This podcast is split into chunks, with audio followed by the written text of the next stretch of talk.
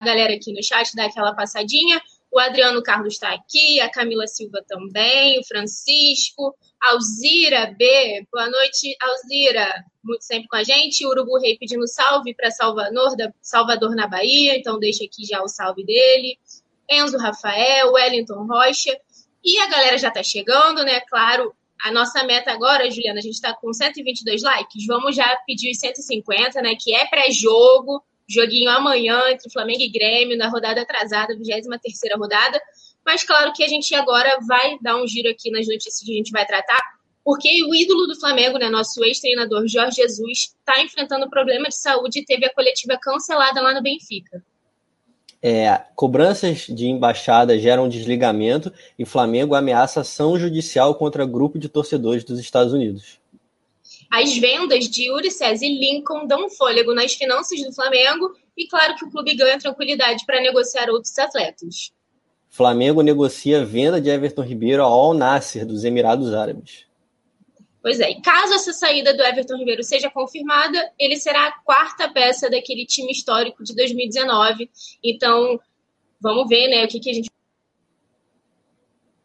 Opa, parece aí que teve um, um probleminha aí com a Natália. É, Para finalizar aqui, ela, ela falou da notícia das vendas, né? Que deu uma revigorada financeira ao Flamengo, né? Por conta das vendas que o Flamengo fez agora recentemente do Yuri César, Lincoln, é, e aí pode ter mais segurança para não vender outros grandes atletas. E a última notícia de hoje é Diego Alves não chega à metade da quantidade de jogos realizados na última temporada. Ele que vem enfrentando aí diversos problemas de lesões é, a Natália voltou, teve uma quedinha. e, enfim, terminando, Diego Alves é, não conseguiu completar nem a metade dos jogos que ele fez na temporada passada, né? Sofrendo muito com lesões aí. Então, voltei, como a galera já costuma brincar aqui sempre que isso acontece, né? Eu vasquei, mas já tô de volta. Então, vamos pedir para a produção soltar a vinheta que na volta a gente vai repercutir as notícias do dia.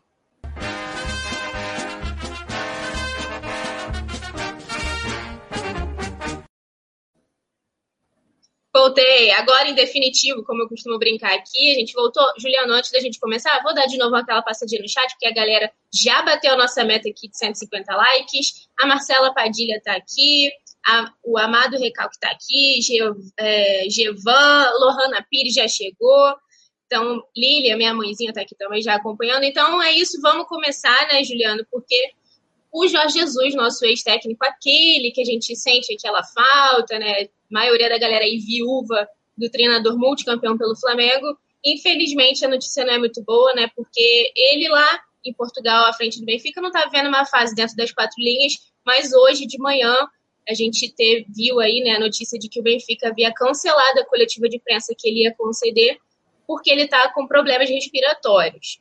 Na verdade, a gente ainda não sabe né, o real motivo do que levou a isso. Né? Ele tirou o dia para realizar exames, fazer né, uma série de, de exames para tentar descobrir o que está dando esse probleminha nele, problema respiratório. A gente lembra que é um, um dos sintomas né, da Covid-19. A gente ainda não teve a confirmação se o caso do Jorge Jesus é realmente a doença, mas cabe lembrar que o Benfica viveu um, surto interno né, da doença, assim como a gente viveu aqui no Flamengo também, né, no ano passado. Recentemente o clube viveu isso lá, então a gente fica na expectativa de tentar né, ver de fato o que está acontecendo com, com o Jorge Jesus. Lá no Benfica, quase 20 pessoas testaram positivo para a doença, mas, como a gente já, já adiantou aqui, não tem certeza ainda se o caso do Jorge Jesus é realmente Covid também ou se é algum outro problema respiratório.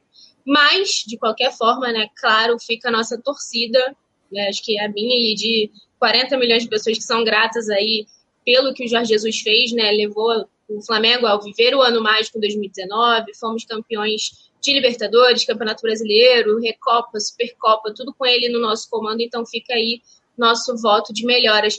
Juliano, queria que você falasse um pouquinho, né, sobre isso, porque o Jorge Jesus é um cara que a gente tem carinho, né, então dá aquela preocupaçãozinha e vontade de descobrir logo o que, que é, se é grave, o que está acontecendo com ele, né?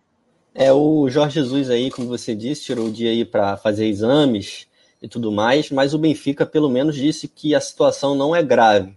Então isso conforta a gente um pouco, né? É, a gente já sabe que o Mister já tem uma idade avançada, né? Já não é nenhum garoto. É, ele se cuida, faz exercício e tudo mais, mas não é nenhum jovenzinho. Então a situação é sempre para a gente se preocupar. E é claro, problemas respiratórios em época de Covid, em, com o Benfica em surto, a gente já liga logo a doença, né? Então, torcer aí para o Mister se recuperar logo. Eu, inclusive, né, como eu estava falando com você antes, da, nos bastidores, eu tentei entrar em contato com o Mister, né, é, por mensagem. Ele acabou não respondendo, é, mas estava lá online e tudo mais. Então, eu acho que acho que ele está se recuperando, vai se recuperar bem e torcer aí para que ele volte logo na beira do campo para para ver se ele se recupera também lá no Benfica, né? Porque eu particularmente não consigo torcer contra ele eu quero que ele volte, mas também não consigo torcer contra, eu fico nessa, nessa dúvida né, do que eu faço. Mas, enfim, é torcer para ele se recuperar, se recuperar bem de saúde, ter sucesso lá e quem sabe um dia ele volte e volte pela porta da frente, saia de lá pela porta da frente também, que dê tudo certo para o Mister, porque ele fez muito sucesso e deixou muita saudade em todos nós. E Com a... certeza. Pode, pode falar, pode falar. Não, não, pode, pode ir. Não, eu ia falar que com certeza fica aí, né, nossa torcida para que ele volte logo. É um cara que acaba que, querendo ou não, a gente tem, né, esse respeito, esse carinho, então realmente fica difícil não torcer por ele, principalmente num quadro assim de saúde.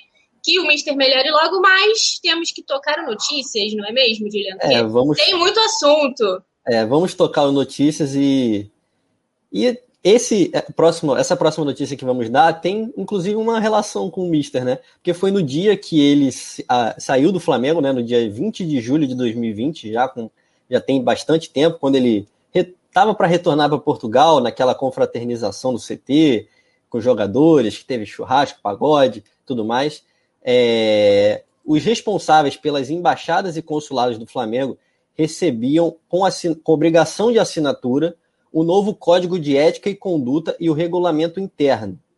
Neles existiam alguns artigos e diretrizes que chamaram bastante atenção. É, eles não poderiam mais usar a marca, o símbolo ou os distintivos do clube sem autorização prévia. E para eles, assim, muitos das embaixadas, consulados, membros se irritaram com várias das cláusulas presentes é, nesse novo contrato. No entendimento deles, o número de deveres era muito maior do que o de direitos. Mas nada chateou mais, nada irritou mais é, do que a proibição de produzir materiais próprios, produzirem conteúdos próprios das embaixadas. É, para qualquer filiado, para qualquer novo filiado né, ao projeto, teria que passar a pagar royalties ao clube, é, que, que, por tabela já negociava com a Brasiline a produção do material, venda e repasse desses valores ao Flamengo. Ou seja, as embaixadas é, passaram a ficar muito mais ligadas ao clube, muito mais dependentes ao clube do que elas eram anteriormente. E isso não agradou nada, nada é, esse grupo.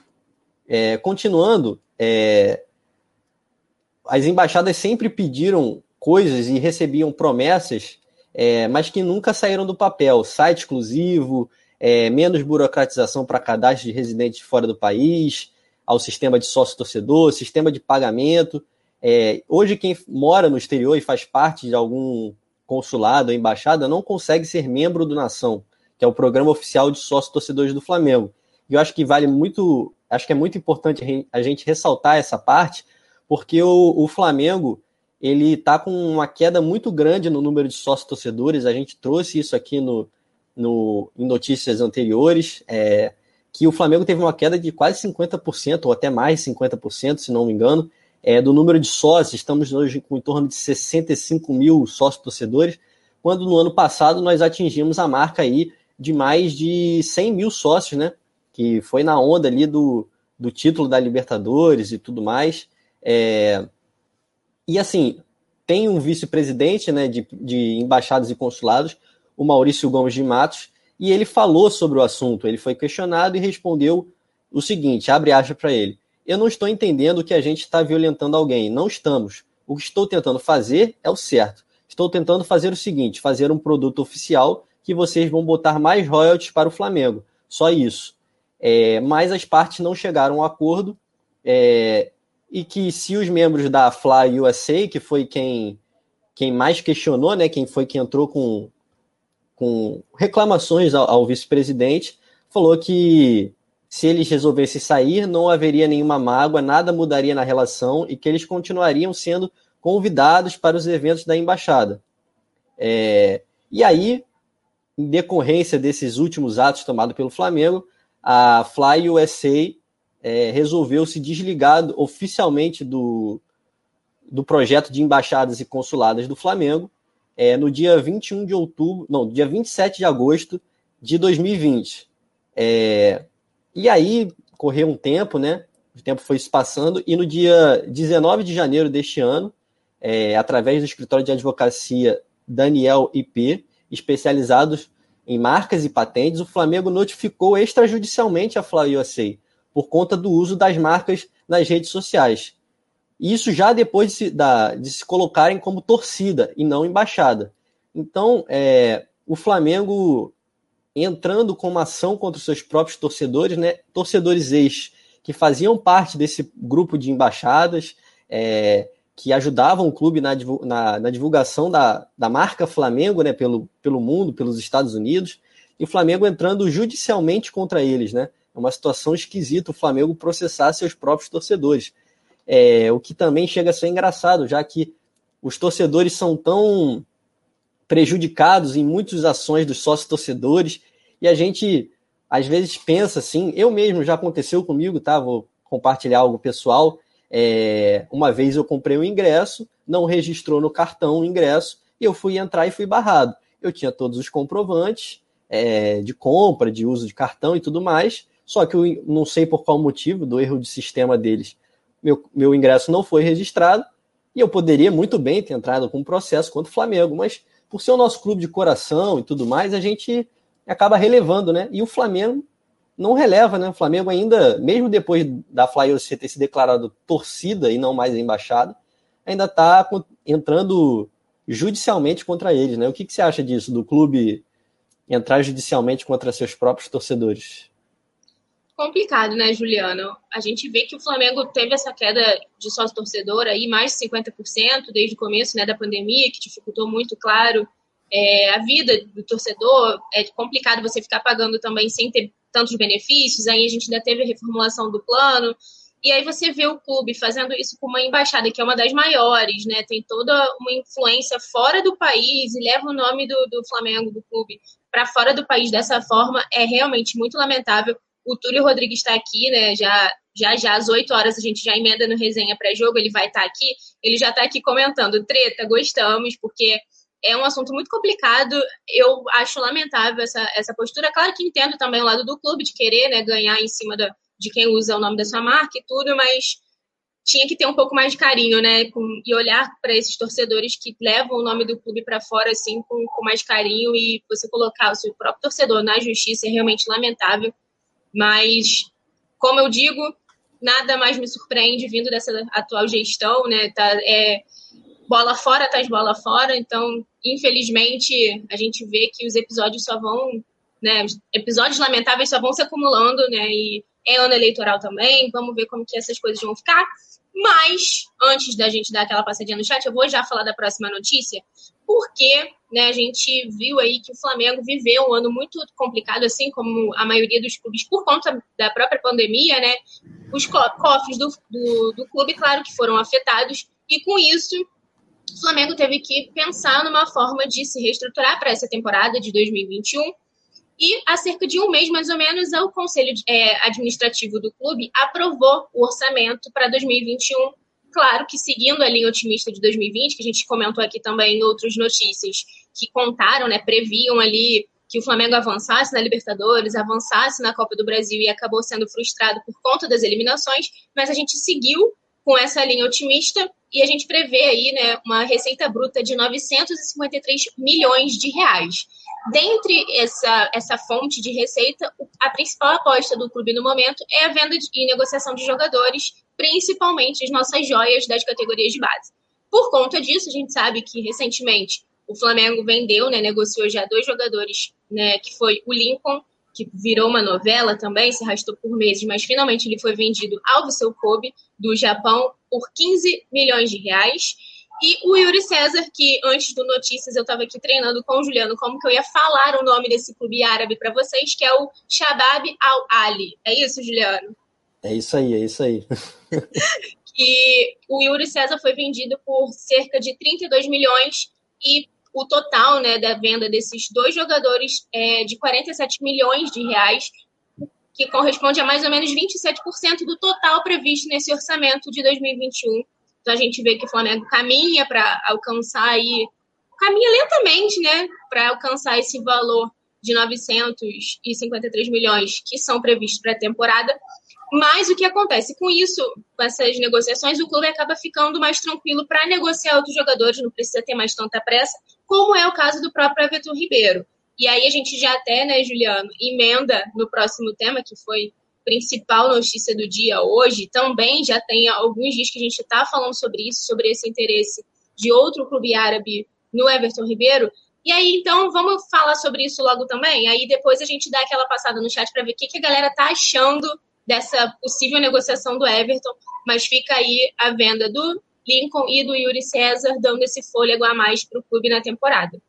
É, exatamente. A gente já pode falar sobre o Everton Ribeiro, porque eu acho que as duas notícias estão diretamente ligadas, né?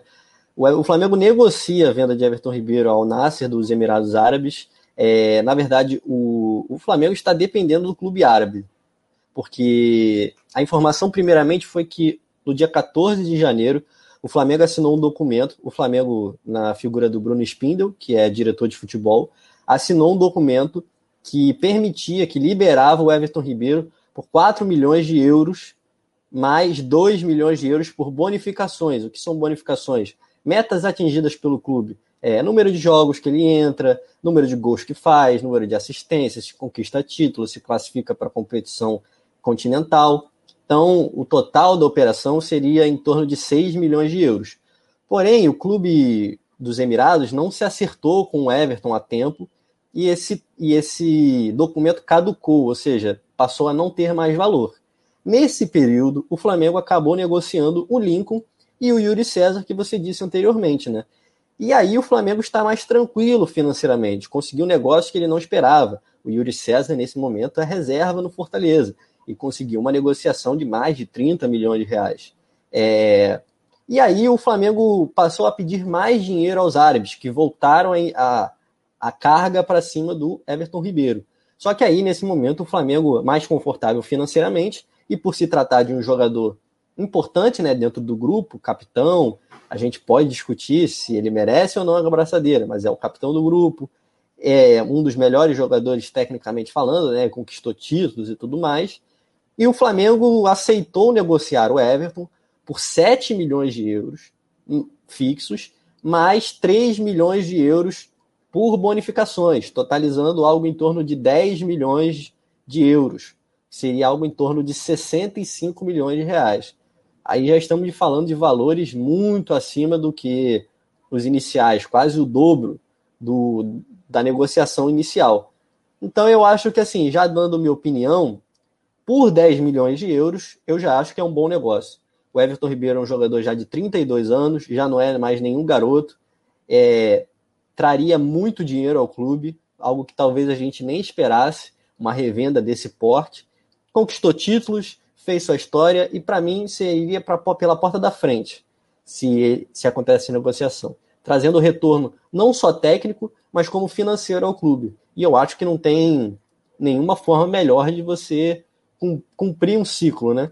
Trazer o retorno técnico e financeiro. E eu acho que o futuro é esse. A gente vai, uma hora ou outra, esses jogadores vão sair o elenco vai precisar ser renovado. Por mais que as saídas sejam duras, por muitas vezes, elas vão acontecer. É algo natural. Então eu acho que por 10 milhões de euros, o Flamengo sim deveria vender. Mas como eu disse, o Flamengo topou 10 milhões de euros, o Everton Ribeiro topou a proposta financeira do Al Nasser, mas falta o Al Nasser topar as condições do Flamengo, e aí está sendo um entrave, porque o Al Nasser é, achou estranho que o Flamengo tenha aceitado 6 milhões de euros inicialmente e depois tenha pedido 10 milhões de euros, que é quase o dobro. Então eles ainda estão estudando se devem fazer ou não esse negócio. E o que, que você acha? Você acha que ele saída vai pesar muito? Você concorda mais comigo que é negociável? Eu acho que por 10 milhões de euros, né, a gente começa a conversar. O que não dá é para vender o Everton, quase que a gente estava dando, né? Ele é um jogador que é importante estar tá em baixa, claro, merece ser criticado pelas últimas atuações também, mas é, é inquestionável a importância dele, é um, um dos melhores jogadores é, atuando no futebol brasileiro, é fase, né? Futebol também é feito de fase, a gente tem que entender um pouco isso também. Mas 10 milhões de euros realmente para um jogador de 32 anos é bem, bem intenso. Eu acho que o Flamengo, caso né, o clube lá aceite, vai ser realmente inevitável. Vamos dar uma passadinha aqui rapidinho que a galera tá falando. Rafael Lima tá aqui. Não deveria negociar, mas é algo inevitável e parece que o Everton Ribeiro não está com a cabeça aqui. Tanto que demonstrou interesse em ir embora. O Otoniel falou que é lamentável fazer essa negociação. O Ítalo tá aqui falando que a proposta é baixa. Mas, assim, como a gente falou, inicialmente a proposta era uma, o Flamengo teve essa, essa mudança aí para 10 milhões de euros, então vai para mais de 60 milhões de reais, então é bem complicado então, realmente de segurar. O Leandro Martins, um dos nossos produtores aqui do canal, tá na, na, no chat aqui falando fica miteiro. Mas é isso, a gente vai acompanhando aqui para ver como que vai se desenrolar, né, esse caso do Everton Ribeiro. Mas caso essa saída do Everton se confirme, como você disse, querendo ou não, é claro que é discutível no momento o futebol apresentado por ele, a gente sabe disso, né? É um jogador que tem sido realmente muito cobrado e com razão, tanto dentro das quatro linhas como fora, como capitão, ele que divide a braçadeira com os Diegos, né? Ribas e, e Alves. Mas caso essa saída do Everton né, se confirme daqui para frente, ele será o quarto, né? A quarta peça fundamental ali para aquela aquele nosso aninho ali do time do, do nosso ano do mágico do time histórico que a gente teve. Ele foi campeão brasileiro, campeão da, da Libertadores de 2019. E aí a gente vai relembrar aqui com dor no coração quais foram as outras peças que saíram, que aí, inevitavelmente, falar com dor no coração não tem como, que é o Pablo Mari, né, nosso zagueiro aí, que está atualmente defendendo o Arsenal, joga demais, teve uma ligação muito rápida com a torcida, né? Claro, o Jorge Jesus, a gente começou até o programa falando sobre ele, o Rafinha, que, que também saiu para jogar no futebol grego. E aí, caso o Everton saia, ele seria esse quarto jogador, né, quarta, quarta peça a deixar o clube. Como a gente falou, ainda não tem nada certo. O Flamengo e o, o Al Nassr estão estudando aí como que vai funcionar essa proposta. A gente não sabe se o, o clube árabe vai aceitar a conta proposta do Flamengo, mas a gente vai acompanhar. Juliano, inevitável, né, falar de, de capitão e não lembrar do Diego Alves, inclusive na foto aí que tá na tela, ele tá levantando o troféu de campeão em 2019, ele junto com o Diego Ribas e o Everton Ribeiro. É, o Flamengo aí, se ele sair, né, seria a quarta peça, como você disse, né, é, eu acho que são dois pontos principais que devem se refletir, né, por que que eles estão saindo, por que que eles estão optando em sair, é, a questão do Paulo Mari, especificamente, foram problemas pessoais, assim, que, como já passou muito tempo, acho que não vale trazer isso à tona, mas problemas relacionados à família e tudo mais. É, o Rafinha, mas o Rafinha, o Jorge Jesus e agora o Everton Ribeiro, mostra assim, que o Flamengo deve refletir. Por que, que esses jogadores que em 2019 queriam ficar tantos e tantos anos no clube, de uma hora para outra resolveram sair? É, eu acho que não foi do nada, né? Eu acho que existe um clima ruim. O Flamengo precisa repensar a forma com que ele está lidando futebol, porque o Flamengo não pode perder jogadores assim tão importantes de uma maneira tão rápida, né? Porque o, acho que a torcida não imaginou que esses jogadores fossem sair tão rápido, porque sempre se falou depois do título, ah, hegemonia financeira, hegemonia é, de títulos, né, também. E a verdade que a gente vê agora é que o Flamengo não parece provável que ganhe algum título relevante, né, dos três principais, né, Copa do Brasil, é, Libertadores e Brasileiro, e também vem perdendo seus jogadores, né, então a tal hegemonia financeira, que também a gente não vê, porque o Flamengo está atrasando parcelas do Michael, está precisando vender jogadores, claro que a gente não imaginava essa pandemia também, mas e também não vê hegemonia técnica, né? Porque o Flamengo não vai ser campeão de nada relevante. Ganhou a Supercopa, a Recopa e o Campeonato Carioca, mas era ainda com o Jorge Jesus. Então eu acho que é uma situação complicada que vale a reflexão, né? é, por que, que esses jogadores estão querendo sair. E emendando aqui já mais, mais uma notícia, é, vamos falar sobre um dos capitães, né, que você citou, né, junto com o Diego Ribas e o Everton Ribeiro, o Diego Alves.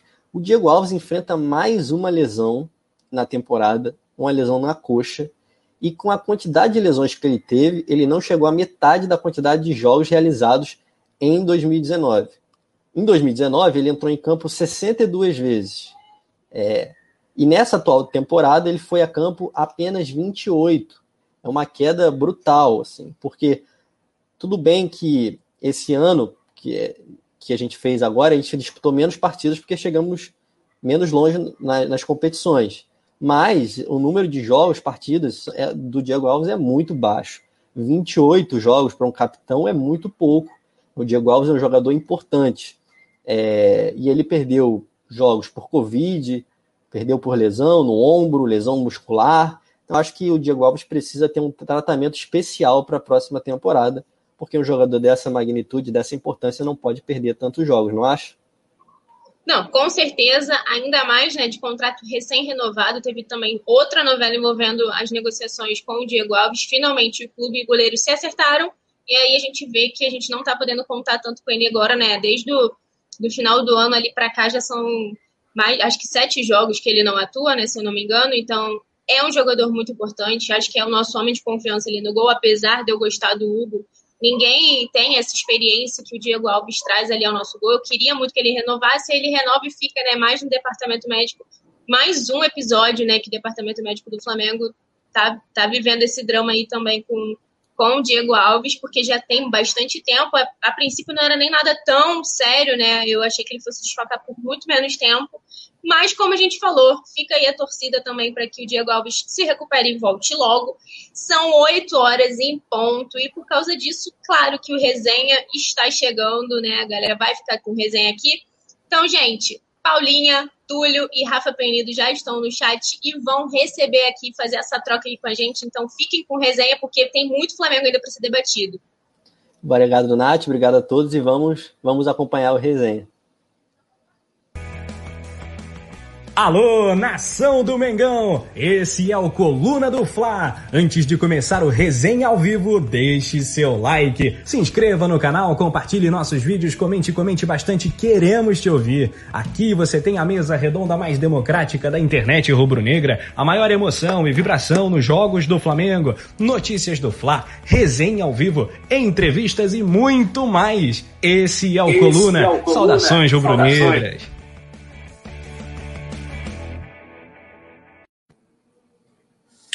Alô, nação rubro-negra! Chegando para mais um resenha ao vivo no Coluna do Fla. Nessa quarta-feira, resenha pré-jogo. Valeu, Natália Coelho. Valeu, Juliano Cossenza. Um show para você de informações no Notícias do Fla. E agora, o nosso debate. Vamos a essa mesa incrível, o trio de ouro, como diz a galera do chat, o Dream Team. Alô, Paula Matos, Poeta Túlio, destaque inicial da Paulinha Matos. Boa noite. Oi, Rafa, Túlio, boa noite, produção, muito boa noite a todos. É, hoje tem muita coisa para a gente falar, né? Mais uma vez, mercado da bola agitado, todas as informações sobre Flamengo e Grêmio, as plaquinhas já estão preparadas, a camisa da sorte também, porque o negócio está puxado para o nosso lado, né? Então não posso deixar as mandingas de fora.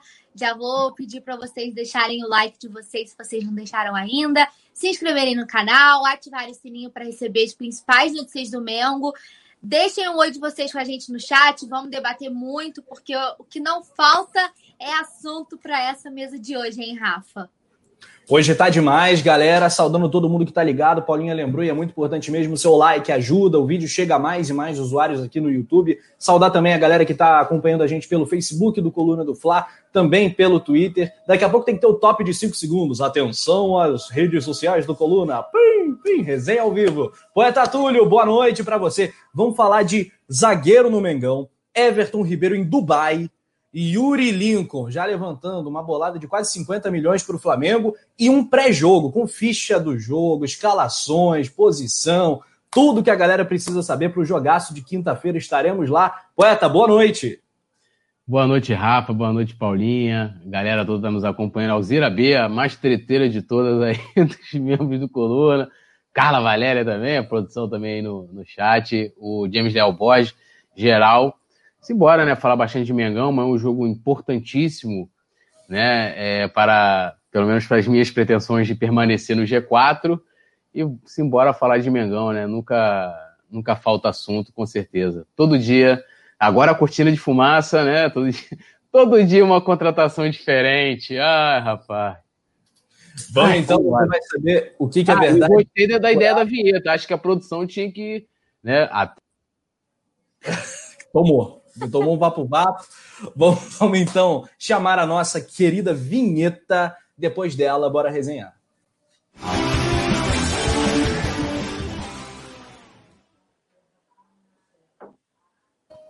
No estilo Atenção, torcedores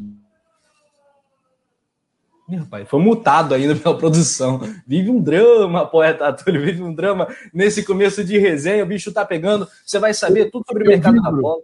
Você eu vibro.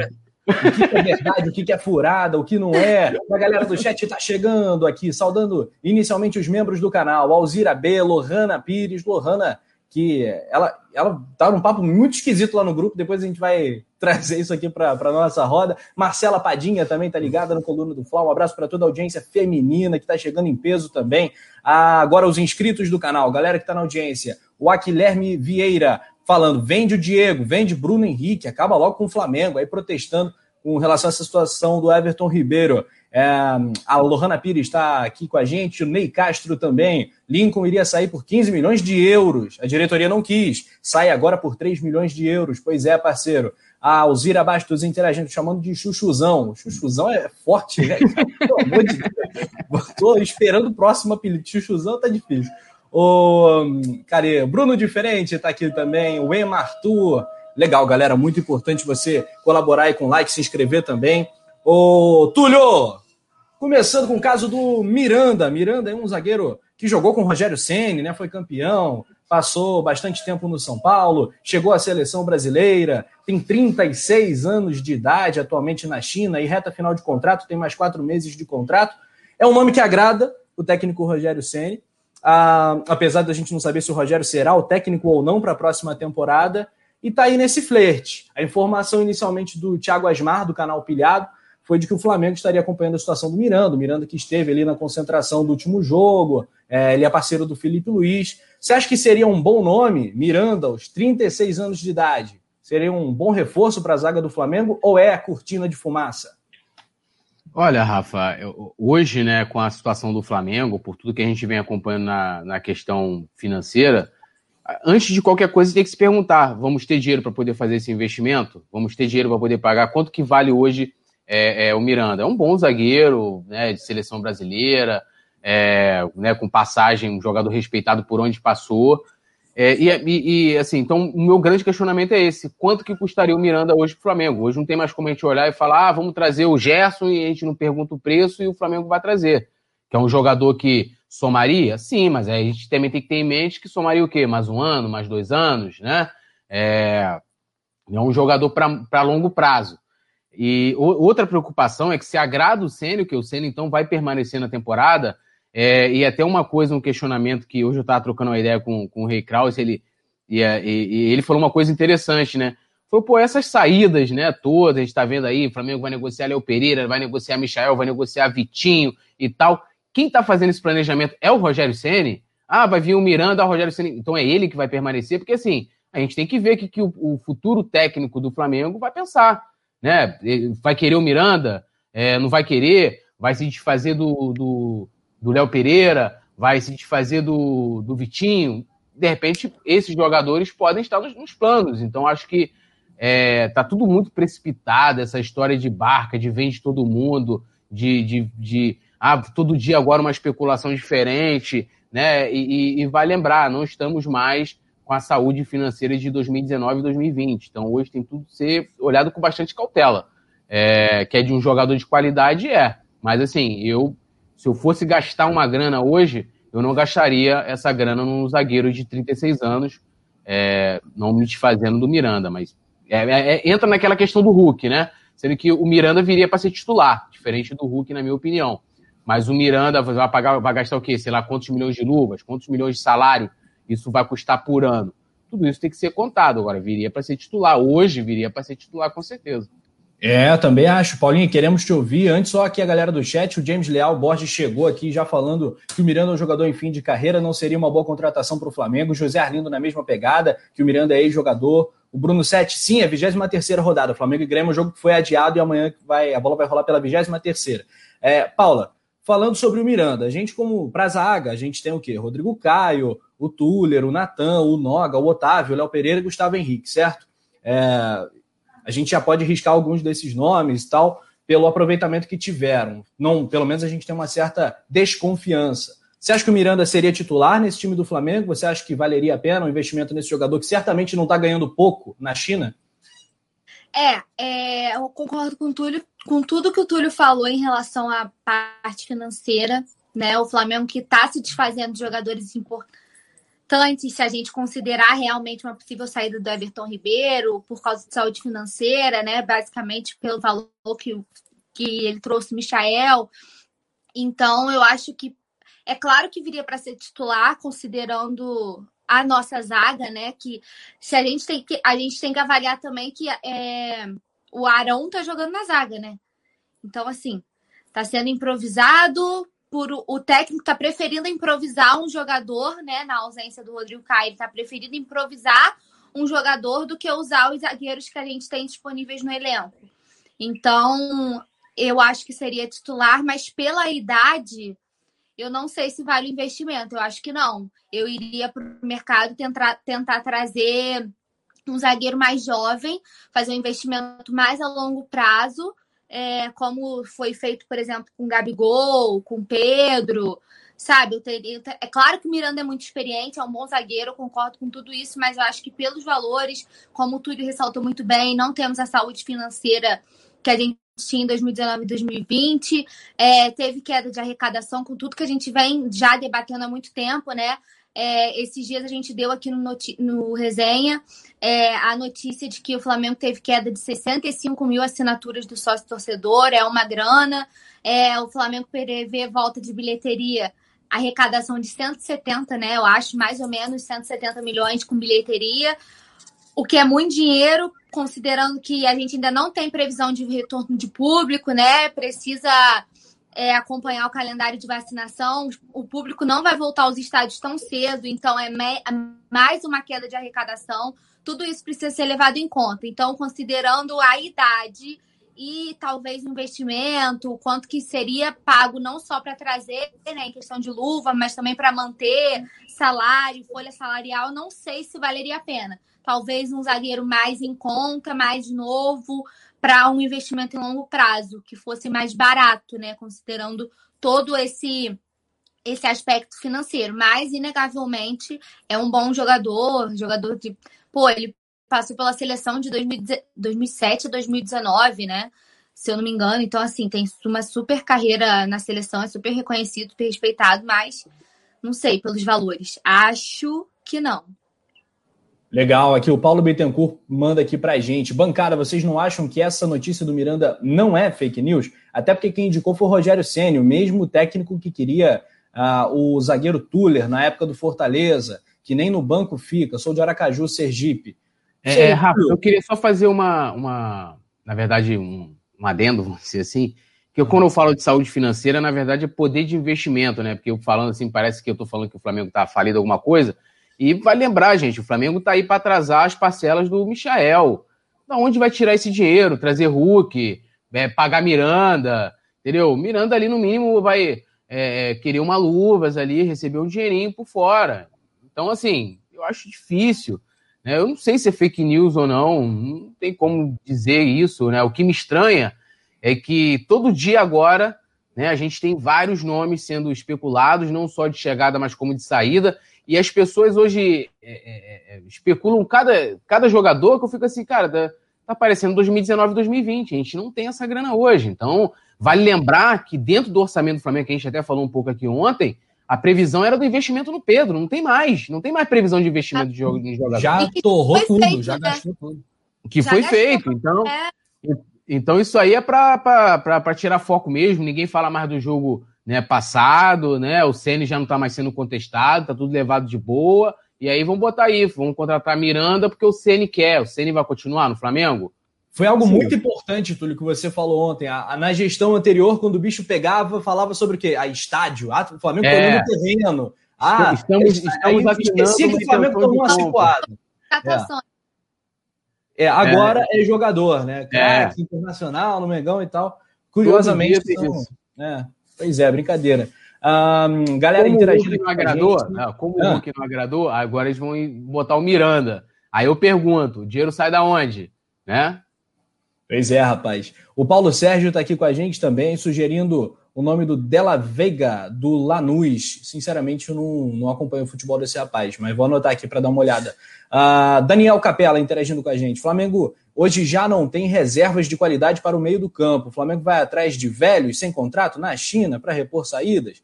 Um, o Flamengo precisa de contratações. Olha, Márcio Braga. Esse aí, esse aí é épico. Sabe, sabe qual o contexto dessa, sabe qual o contexto dessa coletiva aí? Na verdade, o contexto dessa coletiva não foi nem futebol isso aí. Isso aí foi porque o Flamengo estava. Foi logo quando ele assumiu de novo, se não me engano, em 2004. E aí ele foi dar a coletiva para falar dos esportes olímpicos, né? Porque o Flamengo estava é, vivendo o caos. O Flamengo não tinha, não tinha dinheiro para comprar papel higiênico, para pagar a conta de luz. E aí ele chegou lá e falou: gente, vou ter que te fazer aqui do grupo olímpico aqui, que sempre foi de ponta no Flamengo, né? Referência. Ele falou: ah, mas por quê, Aí ele fala: acabou o dinheiro. por isso, ele, curto e grosso, é isso. É isso, frase lendária, né?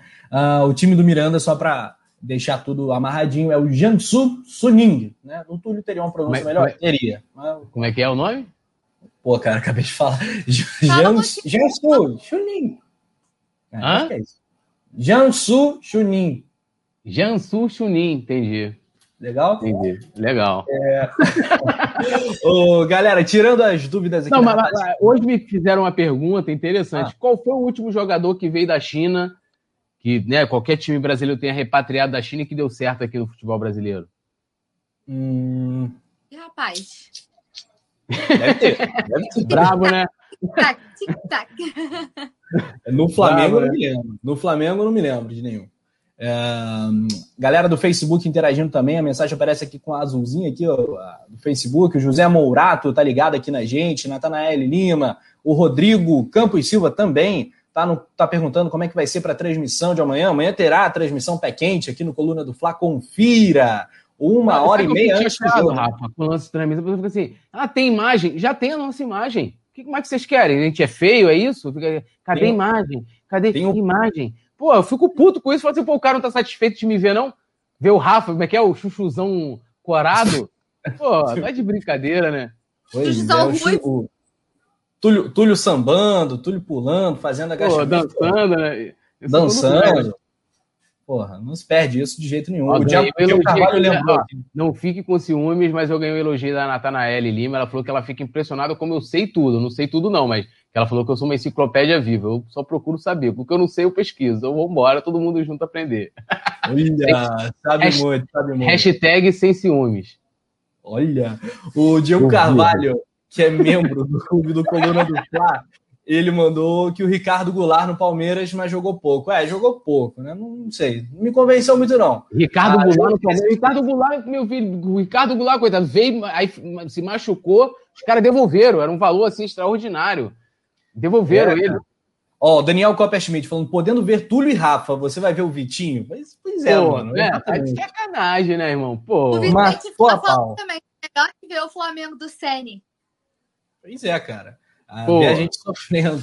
Uh, então, vocês é isso. Sobre o Miranda, a gente vai aguardar. Eu acho que o Flamengo até precisa, sim, é, de, uma, de uma peça ah, para a tá. zaga, mas é aquilo, ah. né? Antes tem que conseguir vender o seu Léo Pereira ou algum, algum moleque da base, levantar a grana, porque o dinheiro acabou, já disse o ex-presidente. O que, que você ia falar, Túlio? Não, eu ia falar o seguinte, com aquela voz de locutor: tem freguês no chat, a porcada. Palmeiras não tem mundial. Palmeiras não tem mundial. Palmeiras não, não tem mundial. Não tem copinha, não tem mundial. Não tem copinha, não tem mundial. Fica o registro, hein? Sempre aparece um freguês no chat, eles voltam. Sempre, sempre, sempre. Quando, quando o mel é bom, como é que quando o mel é bom. sempre volta. a merecer de volta. Né, Leandro Batista, vocês são os melhores. Que isso, caraca, olha, agora a gente vai ficar marrento, hein? Obrigado pelo elogio.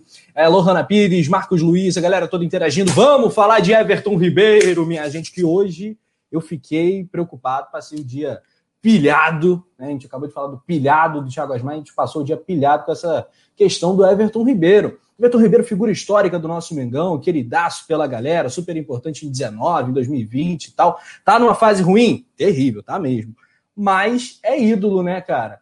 Vai aí batendo a casa dos 32 anos, vai completar daqui a alguns meses 32 anos de idade. O Flamengo pagou 22 milhões para contratá-lo em 2017 e agora está tendo a oportunidade de ganhar uma graninha até superior. O Al Nasser, Paulinha Matos, de Dubai, né?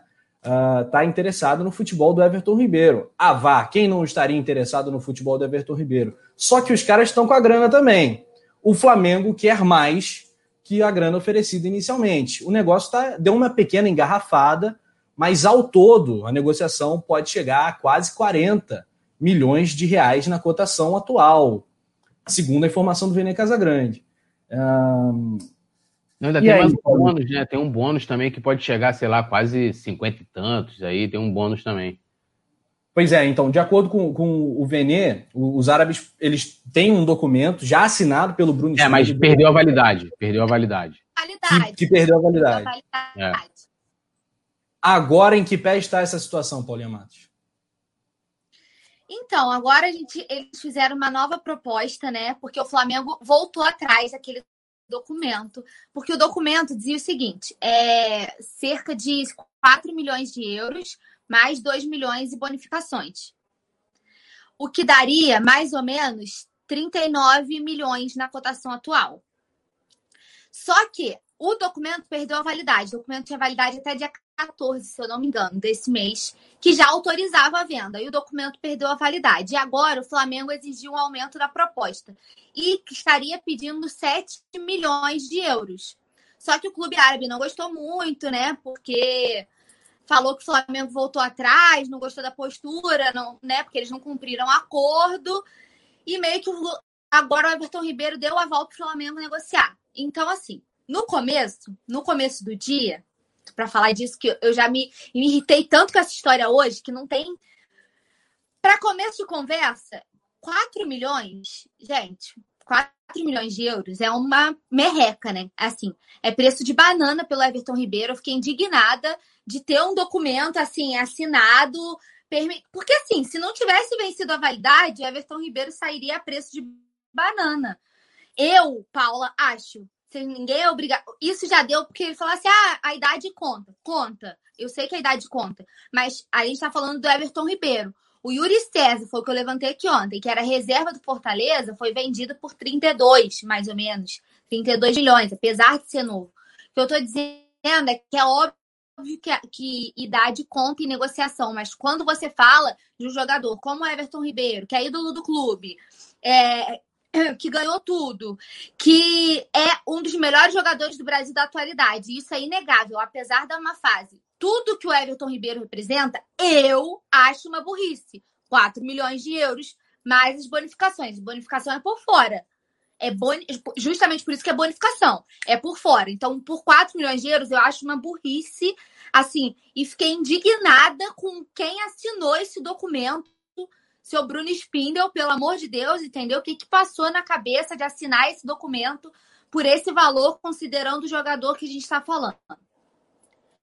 Dito isso, a gente viu agora o aumento da proposta, 7 milhões de euros. Aí tem que converter, mas eu vi alguma informação, eu não sei, não sei te dar certeza, mas alguma coisa em torno de 60 e poucos milhões. Pode chegar Aí, a 65, meu amigo, né? muito obrigado por. Né, chega a 65. Muito. Aí, cara, é o Everton Ribeiro, é um ídolo, mas muito obrigada pelos serviços prestados. Vai com Deus. Olha a diferença de 30 e pouco no que pode chegar a 60 e pouco. Só que só o fato de, pô, você ter voltado atrás, né? Mesma coisa que aconteceu com o Lincoln. Você encaminha, depois você desiste, volta atrás. Eu não entendo muito por que, o Flamengo tá nessa. Né, parece que tá tudo. São várias pontas soltas, sabe? Eles não estão conseguindo manter a palavra, manter as tratativas, fazer tudo funcionar direitinho, tá deixando várias pontas soltas, tá ficando. Para mim, isso é, é, um pouco de amadorismo na, na questão de negociação. Você vai, você dá sua palavra, você volta atrás, então, pô, sua palavra não vale nada, porque a gente, a nossa palavra é uma coisa muito valiosa. Se eu dei a minha palavra, eu dei a minha palavra.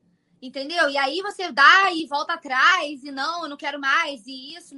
Então, ainda bem, eu tô agradecendo, assim, tipo, de, de coração. Ainda bem que eles deixaram vencer o prazo desse documento. Ainda bem. Porque eu não aceitaria, não aceitaria de verdade, como torcedora, falando como torcedora, eu não aceitaria vender o Everton Ribeiro pelo preço do Michael. É como se o, o Flamengo. Cara, é, é, acabou dando ruim na internet da Paulinha, mas é aquilo, né, Túlio? Quem tem pressa come cru. É claro que as janelas, a situação financeira do Flamengo, elas é, dão uma certa urgência às negociações, mas seria realmente um tiro no pé, como a Paula acabou de destacar, acho que muito bem, eu concordo com o que a Paulinha estava colocando. Ah, o Flamengo consegue aumentar significativamente essa quantia. Se os árabes não quiserem, beleza, talvez tenha quem queira mais para frente. Mas 65 milhões já é uma quantia bastante alta para o Flamengo negar, com esse contexto todo que foi colocado, né? Essa situação financeira que já foi muito mais folgada. Hoje em dia o Flamengo precisa fazer umas continhas aqui e ali, talvez tenha que se livrar de um titular, né? É, eu, eu até é, falei, hoje é o título, o tema do meu vídeo lá do, do, do, do, Opinião, né? Lá no coluna do Fla Play, inclusive convido a galera depois do resenha para dar uma colada lá, é justamente sobre o Everton Ribeiro. Que eu penso é o seguinte, né? É lógico que qualquer injeção de dinheiro, 60 milhões não se joga fora, é uma grana realmente robusta, né? É, e aí vale lembrar o seguinte, né? Eu vi hoje várias, todo mundo, ah, compra não sei quem com esse dinheiro. Não vai ter esse dinheiro todo disponível para compra. Primeiro, assim, a gente não sabe ainda as condições, se o negócio avançar, é, quantas parcelas, essa coisa toda, porque eles não vão pagar à vista esse valor, né? E boa parte desse valor não vai para ser para a reposição do Flamengo, vai para uma parte lá para pagar dívidas, pagar folha, é, do, é, salário dos próprios jogadores. Então, esse sonho, por isso que assim, eu esse ano eu tô com, com relação à contratação de jogadores bem modestos, já considerava que a gente, cheguei a falar isso aqui algumas vezes, de que a gente podia perder o medalhão, é, do elenco e acredito que a gente possa perder mais, tá? Eu acho que aquele time de 2019 vai ser totalmente desfeito, né? É uma coisa que eu lamento. E, e, segundo o que eu li também é que a decisão estaria nas mãos do Flamengo, né? Sobre essa, o Everton Ribeiro deixou nas mãos do Flamengo. Então isso quer dizer o quê? Que ele não vê problema em ficar, na minha opinião, porque o Flamengo pode chegar e falar, olha, não quero negociar, pode me oferecer 100, 200, 300 milhões.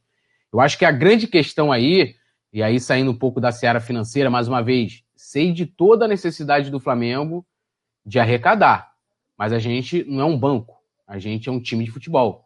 E não tem reposição no elenco hoje do Flamengo, e eu não consigo pensar em nenhum nome hoje no futebol brasileiro é, que possa substituir o Everton Ribeiro à altura. Ah, ele está em uma fase agora, não sei que ele também estava. Chegou em 2017 uma fase, 2018 jogou mais ou menos, 2019 ele arrebentou, início de 2020 mesma coisa, né? Eu acho que essa, que essa má fase dele está muito mais atrelada à forma com que ele vem jogando do que pela sua própria qualidade, né? Então, é uma, é uma perda que não tem reposição alguma, nem dentro do elenco do Flamengo, nem para contratar. E mais uma vez lembrando, vendendo não vai ter esses, esses 60 e tantos milhões aí que pode chegar ao valor disponíveis para contratar. Então, tem que ter tudo isso em mente. Eu não defendo, sinceramente, como eu falei, olhando meu lado torcedor, meu lado afetivo pelo Everton Ribeiro, ídolo e tal, se ele deixou nas mãos do Flamengo, se eu tivesse a decisão, pegava lá qualquer memorando, rasgava e manteria ele no Flamengo até, até quando ele quisesse. Né? É, é, talvez ele tenha deixado nas mãos do Flamengo e tal, para tipo, joga essa bomba para outro lado também, né? É, mas enfim, é uma decisão de vida que ele tem que tomar com a família agradecer aqui demais a galera, né, rapidamente, pelos mil likes, muito obrigado. Resenha pré-jogo, meu irmão, mil likes. Mil likes. Eu vivo, eu vivo. Cada mil likes é gol do Gabigol, então, senhoras e senhores, vocês estão deixando nossa quinta-feira muito feliz, como diria o coronel ou capitão Nascimento, né, cara? Voltando a falar então de Everton Ribeiro, uma decisão familiar, ele tem dois filhos pequenos, um na escola, né, o Baby Guto, o Baby Tonho ainda não. É, Dubai é uma mega cidade, ele vai ter uma super estrutura, como disse o Túlio, mas é também abandonar as tá ambições que ele saia, né? Sentindo que você quer que ele saia. Eu Deus me livre, mas você tá maluco, mesmo. Você mereceu um mapa. Eu acho que a produção tem que colocar aí na tela aí, Rafa Penido, os ares. Os... os ares de Dubai fala bem a Everton Ribeiro e Marília Nery. Caiu. Vocês estão na covardia hoje, vocês estão dois contra um. Você, a produção contra mim, é, é complicado, meu irmão. Paulinha, me ajuda aí, meu irmão. Tá, minha irmã, tá complicado. É... Não tem como, se você quer que o Everton Ribeiro sabe, não tem como te defender, né? Eu falei isso?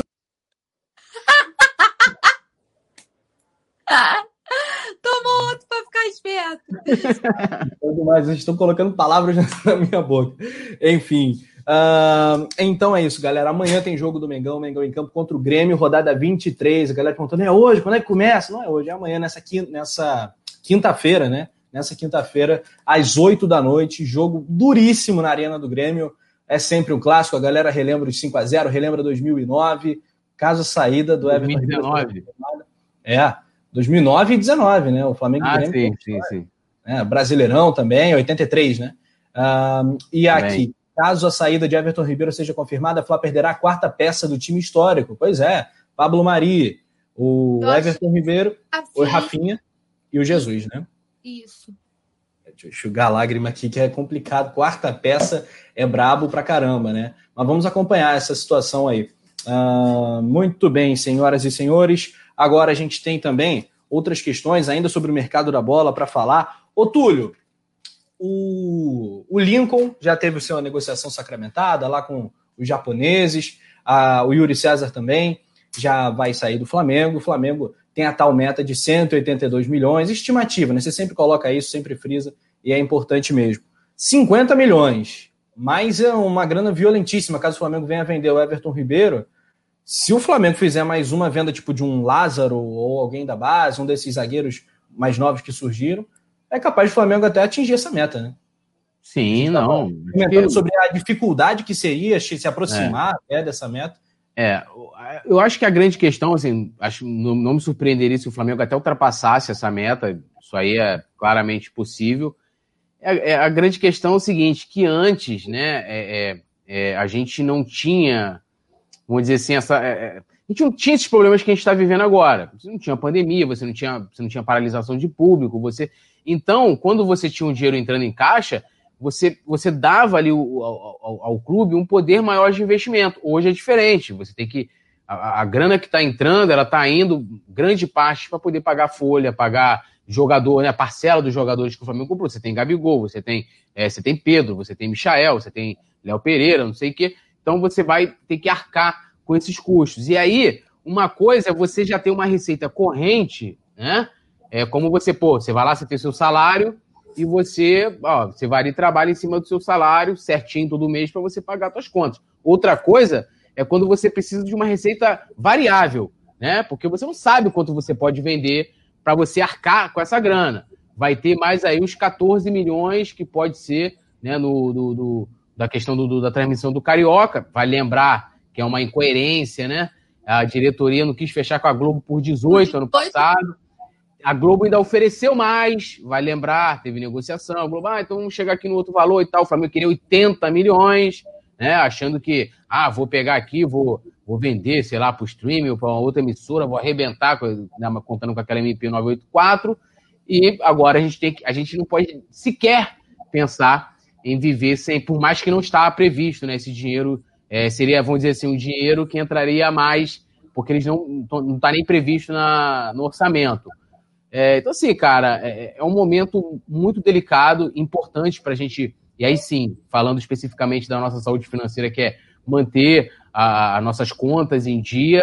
É, claro que para isso a gente pode sim perder muita força técnica né, da equipe. Então, é um momento muito complicado, assim. Aí, assim, eu espero que o clube consiga passar. Eu acho que o Flamengo tem plenas condições de, de sair disso. E não só vendendo né, os jogadores. Eu imaginava, por exemplo, só encerrando, Rafa, que o Flamengo talvez pudesse perder o Gerson, que é um jogador mais novo, né? É, por um valor, é, assim, uma grana absurda, é, ou até mesmo o Bruno Henrique, que sempre foi muito sondado, é, apesar de né, ele é mais novo do que, o, do que o Everton Ribeiro, por exemplo. Eu acho que eu vejo esses dois jogadores com mais mercado. Então, perdendo o Everton Ribeiro, eu acho que a gente pode perder mais jogadores. Né? Isso também não deu uma loucura aí no meio do ano, chega alguém também aqui com uma proposta absurda pelo Gabigol. Tudo é possível. Na lata, o que seria pior, perder o Gerson ou o Everton Ribeiro? Cara, hoje, hoje, olhando para a nossa situação em termos de, comparando os dois jogadores individualmente, acho que pior seria perder o Gerson, né? Porque o Everton Ribeiro está um pouco abaixo. Mas assim, em, os dois em alta é difícil você dar, dar, essa opinião, né? Os dois em alta, assim, jogando fino, que a gente viu em 2019, início de 2020. Hoje eu manteria o Gerson com certeza, porque o Miteiro tá, tá um pouco abaixo, né? As atuações recentes dele. É isso, Paula? É, hoje o Gerson, até por ser mais novo, né? Tudo isso, e pela má fase do Everton Ribeiro. Mas é uma pergunta, assim, é muita bomba. Você jogou bomba. assim na, na lata. Porra, mas eu joguei pro Túlio primeiro. Eu teria dificuldade para responder essa. É, e ó, a gente lança pra galera também, enquete rápida aqui, enquete relâmpago, porque hoje a pauta tá imensa, a gente tem muito assunto para debater hoje para o chat. Seria pior perder o Gerson ou Everton Ribeiro? Uma verdadeira bomba mesmo. Um, o Vicente Flá já diz que a posição do Ribeiro é mais rara. A galera comentando aqui, o Natanael, a Natanael comenta: é pior é quem tá dando adeus pro Everton Ribeiro como se ele fosse o Vitinho. Pois é, cara, não desmerecer o Everton Ribeiro é demais para minha cabeça, não dá não, gente. Pedro Santos fala Gerson, uh, Urubu Rei, Gerson, Daniel Copper Schmidt, Gerson, Pedro Santos, pula uma casa, produção. Pedro Santos, Gerson também. Tem novo membro no clube do canal, o Eita, foi o Rod Cobbs aí, indireta da Nathaniel pro Rod Cobbs. Vamos ao novo membro antes dessa treta. Aparece aqui pra gente, new member. Olha, Yuri Reis. Eu vibro. Eu vibro. Yuri Reis se torna brabinho. Aqui na descrição do vídeo tem o link para você se tornar membro ou membra do clube do canal. Tem grupo de WhatsApp, sorteios. A Mariana Ramaldes, que daqui a pouco vai chegar no chat também, ela foi presenteada com o manto sagrado do Coluna do Fla na última transmissão. Então, quem sabe amanhã, de repente, mais um manto, se a produção enlouquecer, talvez até mais de um, enfim. Uma série de benefícios para quem se tornar membro, tem vários níveis, torne-se membro do clube do canal. Tem uma mensagem em destaque aqui do Mauro Chaves também. Túlio, meu comentário de ontem sobre o corpo mole se confirma com esta negociação do Everton Ribeiro para o futebol árabe ou qualquer um que seja. Não sei, acho que eu não consigo, não consigo assim, ver relação com isso. Lógico que ele, se ele quiser sair, ele vai ter os motivos, de, os motivos dele, né? É, de, né, de, de para um país, talvez me, melhor, condição de vida. Pode ser também que tenham coisas, né? A gente falou muito isso aqui ontem, né? De, de bastidor, de ter alguma coisa que ocorra e desagrade jogadores.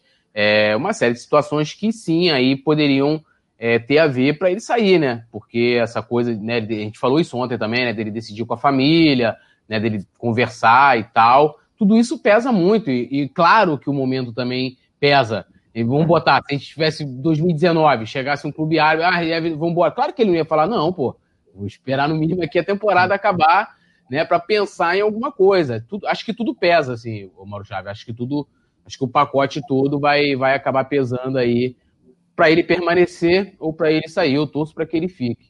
É, ele saindo bate uma sensação meio amarga, né, de fim de ciclo. Não seria muito legal, não. Seria meio, sabe, bad, bad trip, aquela, como é que é? Festa, enfim, me esqueci do como é que fala. Fim de festa. o Rafa não é bom, né? O Rafa não é bom com as tiradas. Não. Porra, bicho, esses, esses ditados aí tem que, tem que anotar, deixar no bloco de notas de celular para a hora do programa não esquecer, bicho. O James Leal comenta aqui com a gente também. O Flamengo precisa reduzir a folha de pagamento como fez o Palmeiras. 23 milhões por mês é um valor absurdo para o momento atual. A galera estava falando sobre o valor da estimativa em vendas, é de fato 182 milhões, né, Túlio? E não 168. Isso. São 182 milhões. 182 milhões. Então anota esse número aí e a gente vai calculando. Uh, o James Leal acha que, na opinião dele, seria pior perder o Gerson. O Pedro Santos também prefere o Coringa. Mauro Chaves já está velho para o futebol de hoje, muita pegada. O Valdir Luiz falou: Everton Ribeiro pode ir embora, já deu o que tinha que dar, vamos renovar o elenco. André Luiz. Mas, bem... mas aí, vamos renovar o elenco. A gente estava aqui agora comentando um jogador de 36 anos. É, é coisa, não, não sei mais velho do que, o, do que o Everton Ribeiro. É, eu estava acompanhando, né? A gente vai é, esperar novas apurações, a própria equipe do Coluna do Fla está de olho nisso. É, o nosso parceiro aqui de YouTube, o Gustavo Henrique, ele fez um vídeo falando sobre uma proposta que vai chegar para o Vitinho, uma proposta do Dnipro da Ucrânia, que vai chegar para o Flamengo para o Vitinho. É, e aí a galera do Flamengo já ficou super animada. Caraca, será que o Vitinho vai sair? Que proposta é essa? O Flamengo pagou mais de 40, 45, 46 milhões de reais pelo Vitinho, e essa proposta, segundo o GH, o Choque, o um abraço para o Choque, segundo ele, seria de 20 milhões de reais. Vamos aguardar, vamos aguardar. Não é informação ainda, é informação de um, de um colega, apuração de um colega, a gente vai aguardar aí para ver se isso vai se confirmar ou não, hein, rapaziada? Eu levo no aeroporto, hein? Levo no aeroporto. Eu, eu pago o pão de queijo, eu pago o pão de queijo do aeroporto, você paga o Uber, a Paulinha. Eu ajudo na passagem. Paulinha ajuda na. Caraca, hein? Porra, tá pode, pode, né, irmão? Quem tá pode, pode. Né? Ô, velho, o Uber dá caro, gente. Não. Pensa de onde eu tô. Não, eu pensei que era passagem de avião. eu é. pensei que era passagem de avião, pô. Mas é a passagem mesmo que ela tá falando, Túlio. Enfim, complicou. E você que tá no chat, pagaria o quê para a ida do Vitinho? Comenta. Uh, Mauro Chaves está falando: seja qualquer um, o menor prejuízo é que se realize rápido. Ih, rapaz, não entendi. Mauro André Luiz agora. Eu agora fiquei é, tonteado. Filosofou, filosofou o Mauro agora. Filosofou. Ah, o Vicente Flá tá interagindo com a gente. O Roberto Rivelino Lucas, Vitinho tem que sair. Hashtag vende Vitinho. O que seria pior, perder o Gabigol ah, ou o Essa hashtag tá errada, hein? Ó, vem de Vitinho, ou seja, para você ir de Vitinho, entendeu? Vem de Vitinho, é. é. Botar o cabelinho do Vitinho. Tomou, mereceu, Túlio. Mereceu, viajou demais nessa. Piadinha nota 6, né, pro Túlio.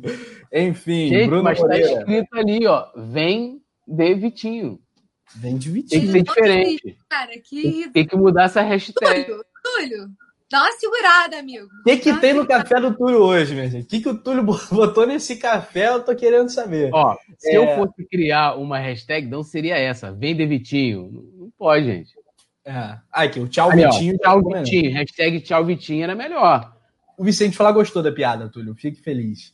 A Lohana Pires paga o travesseiro para ele dormir sussa no avião. Eu acho que ele vai dormir tranquilo, de qualquer jeito.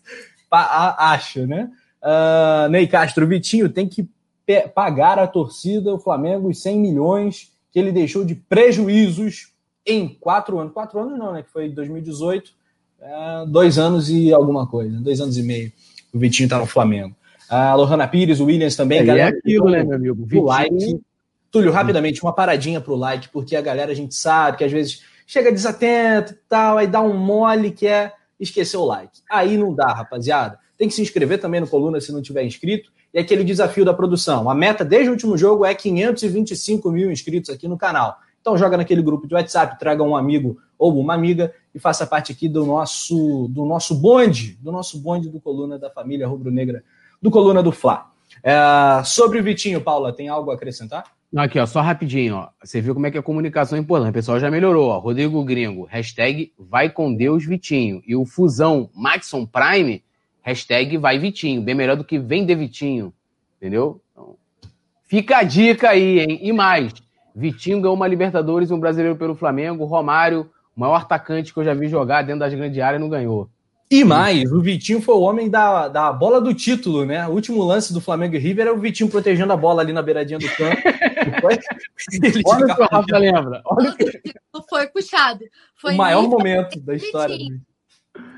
O grande momento do Vitinho estava lá no momento do apito do árbitro, a bola estava com ele, né, gente? Então tem, tem que respeitar. Ah, então é isso, Paulinha. Algo além disso para mercado da bola, o que, que você acrescentaria nesse caso do Vitinho? 20 milhões, nesse, nesse, nessa hipótese dele para a Ucrânia, 20 milhões pelo Vitinho, que já está aí com 27 para 28 anos. Tu acha que estaria bem pago, em que pese a decadência e tal, desvalorização? Ou você acha que o Flamengo poderia tentar se aproximar mais desses 40 e tantos milhões que foram investidos? Não, eu acho que é quase impossível, né? Pelo que vem jogando pela má fase eterna do Vitinho, que o Vitinho é uma fase eterna, né? Não é nem fase igual o Everton Ribeiro, por exemplo. Eu acho difícil. Então, é o que eu falo que é, é o que eu sempre bato na tecla de que às vezes a gente tem negociações que não dão certo e a gente precisa assumir o prejuízo e seguir em diante. E o Vitinho seria esse caso, né? De você seguir o prejuízo e ter que seguir a vida. É claro que se pudesse dar uma forçadinha, tentar garantir um dinheiro a mais, seria válido, mas vamos vamos deixar ele ir para novos ares, novos ares. Está precisando, né? Aqui já deu, né? Já deu o que tinha que dar, ninguém tem mais paciência. Pois Pô, é. Então podia botar um, uma foto do Vitinho comemorando o gol, né? Bota a foto do Vitinho sofrendo assim, ó. Isso aí dá uma bela figurinha, diga-se, né? É. Ah, pega na bola, fica exatamente assim, ó. Aquela, aquela virada de bola no último jogo, a gente ficou assim. Não, exatamente, eu fiquei exatamente assim. Vitinho! Olha aqui, galera, vamos falar um pouco mais do jogo também, Flamengo e Grêmio. Grêmio e Flamengo, né? Jogo da rodada 23 que foi remarcado. É um jogo chave né, para o Flamengo, mais uma das finais, confronto de times que estão no G6, o Flamengo é o quarto colocado, o Grêmio é o sexto. Agora, produção, fique à vontade. O que, que você quer colocar primeiro para a gente? Classificação do campeonato ou relacionados do Flamengo? Surpreenda produção, a gente. Produção com moral, rapaz. Produção Surpreenda a gente. Que Aí ele vai botar o Vitinho chorando. Botar o Vitinho. Tá pensando o quê? Ah, o problema vai ser, quem manda realmente é a produção. O Rafa fez isso aí para mostrar que a produção tem moral mesmo, Aí, entendeu? Hoje você tá com moral. Só hoje. hoje? Hoje. Amanhã essa, amanhã essa molezinha acaba, parceiro. Vai. Olha aí. Ele não vai botar nada, quer ver? Ele não vai botar nada. É vingativa, criança. Olha aqui, galera. Tem informação também, antes da, da, da classificação, ou dos relacionados, ou sei lá o que, que a produção vai botar pra gente.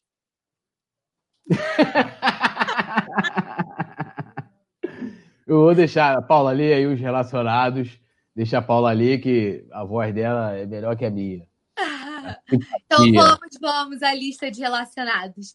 Bruno Henrique, César, Arrascaeta, Diego, Everton Ribeiro, Felipe Luiz, Gabigol, Gabriel Batista, Gerson, Gustavo Henrique, Hugo, Isla, João Gomes, João Lucas, Léo Pereira, Mateuzinho, Michael, Natan, Pedro, Pepe, Renê, Rodrigo Muniz, Vitinho e William Arão. São os escolhidos do Stênio para relacionar para essa partida. Hum, Bruno Henrique voltando, Renê voltando, eles estavam suspensos. É, temos aí algumas baixas também. Você procura aí o Diego Alves, não vai não. achar. Rodrigo procura... Caio, não Rodrigo acha. Caio, não acha. Ali na parte do R tem só Renê e Rodrigo Muniz. Tulhão, relacionados do Flamengo, você Uh, faria alguma troca? Tem alguém que está faltando aí que poderia estar? Qual a sua avaliação? Não, eu acho que é isso mesmo. Minha, minha preocupação não são os relacionados, né? Como o Ceni vai escalar esse time. Né? A gente pode ver um Bruno Henrique no gol, né? um César de zagueiro, né? A gente pode esperar qualquer coisa do Ceni. aquele meme do Gabigol na prancheta. Não, Ceni, eu não posso jogar no gol. É, é, é, é. Então, assim, agora o engraçado dessa, todo essa, esse relacionado aí são os nomes, né? Pedro, Pepe e Renê. É quase um trio, né? Sertanejo, né? Pedro, Pepe e Renê. Vem aqui, show na sua cidade. Pedro, Pepe e Renê. Agora ah. chora agora. Traga de volta toda a minha vodka. É assim, a música do sertanejo sempre tem uma bebida, né? Aquela coisa, um sofrimento, uma bebida e tal. Porque eu, eu não ouço muito, mas. Pedro, Pepe e Renê. Hoje é a sua vez de cantar. agora chora. Traga de volta logo a minha vodka. Só tem essa parte que eu fiz agora. O resto devemos compor ao longo do programa. O, o mais surpreendente é que o Túlio não bebe, gente. Mas se o Túlio bebesse... Não, meu, meu. Não, é porque as músicas... As músicas sempre tem, sertanejo sempre tem essa parada, né? De negócio de beber e tal, sair pra, né, pra balada, essas coisas. Então eu só fiz o um negócio, né? Ah, vodka, não sei nem se vodka combina com sertanejo, mas eu entrei também. É, deve combinar. O, aqui, ó, o Ney Castro. Viu que o Rafa não é, né? O Rafa não é do sertanejo. Não sou, não sou do sertanejo, não. Você é de o... quê? Conta aí pra gente aí. Como é que tá seu coraçãozinho? Tô brincando. Eu vibro. Eu vibro. Ney Castro tá sentindo falta de Ramon, Noga, Lázaro e Daniel Cabral. Comenta aqui também sobre o Richard Rios. Uh, já já a gente volta a esse tema. Antes, a provável escalação do Mengão. Vamos lá, Paulinha passou relacionados. Vamos, vamos contigo, poeta Túlio. Vamos lá, escalação provável do Mengão. Vamos lá, né? E o segundo a produção. Fosse você não tava assim, não, hein? Ó, Hugo no gol, Isla, William Arão na zaga mais uma vez, Gustavo Henrique, Felipe Luiz, no meio Diego e Gerson. Lá na frente, aquela, aquele quarteto mágico, Arrascaeta, Everton Ribeiro, Bruno Henrique e Gabi Gold. É, meu amigo. É, é, posso já comentar? Eu acho que é isso, cara. Não tem muito o que inventar, não. Acho que não tem muito o que inventar. É isso aí mesmo. Não tem nem que tirar nem pôr. Talvez, né? Aí vem aquela velha máxima, talvez na zaga, mas eu acho que hoje o Gustavo Henrique até tá merecendo uma sequência, né? Não vou ser justo com ele. E mas tá, é esse, esse é o time aí que a gente vai vencer amanhã. É o mesmo time do último jogo, né? Troca só o Bruno Henrique. Antes era o foi o Vitinho que jogou contra o Atlético, é. Atlético. Diga lá, Paula Matos, o que, que você acha dessa escalação provável do Mengão?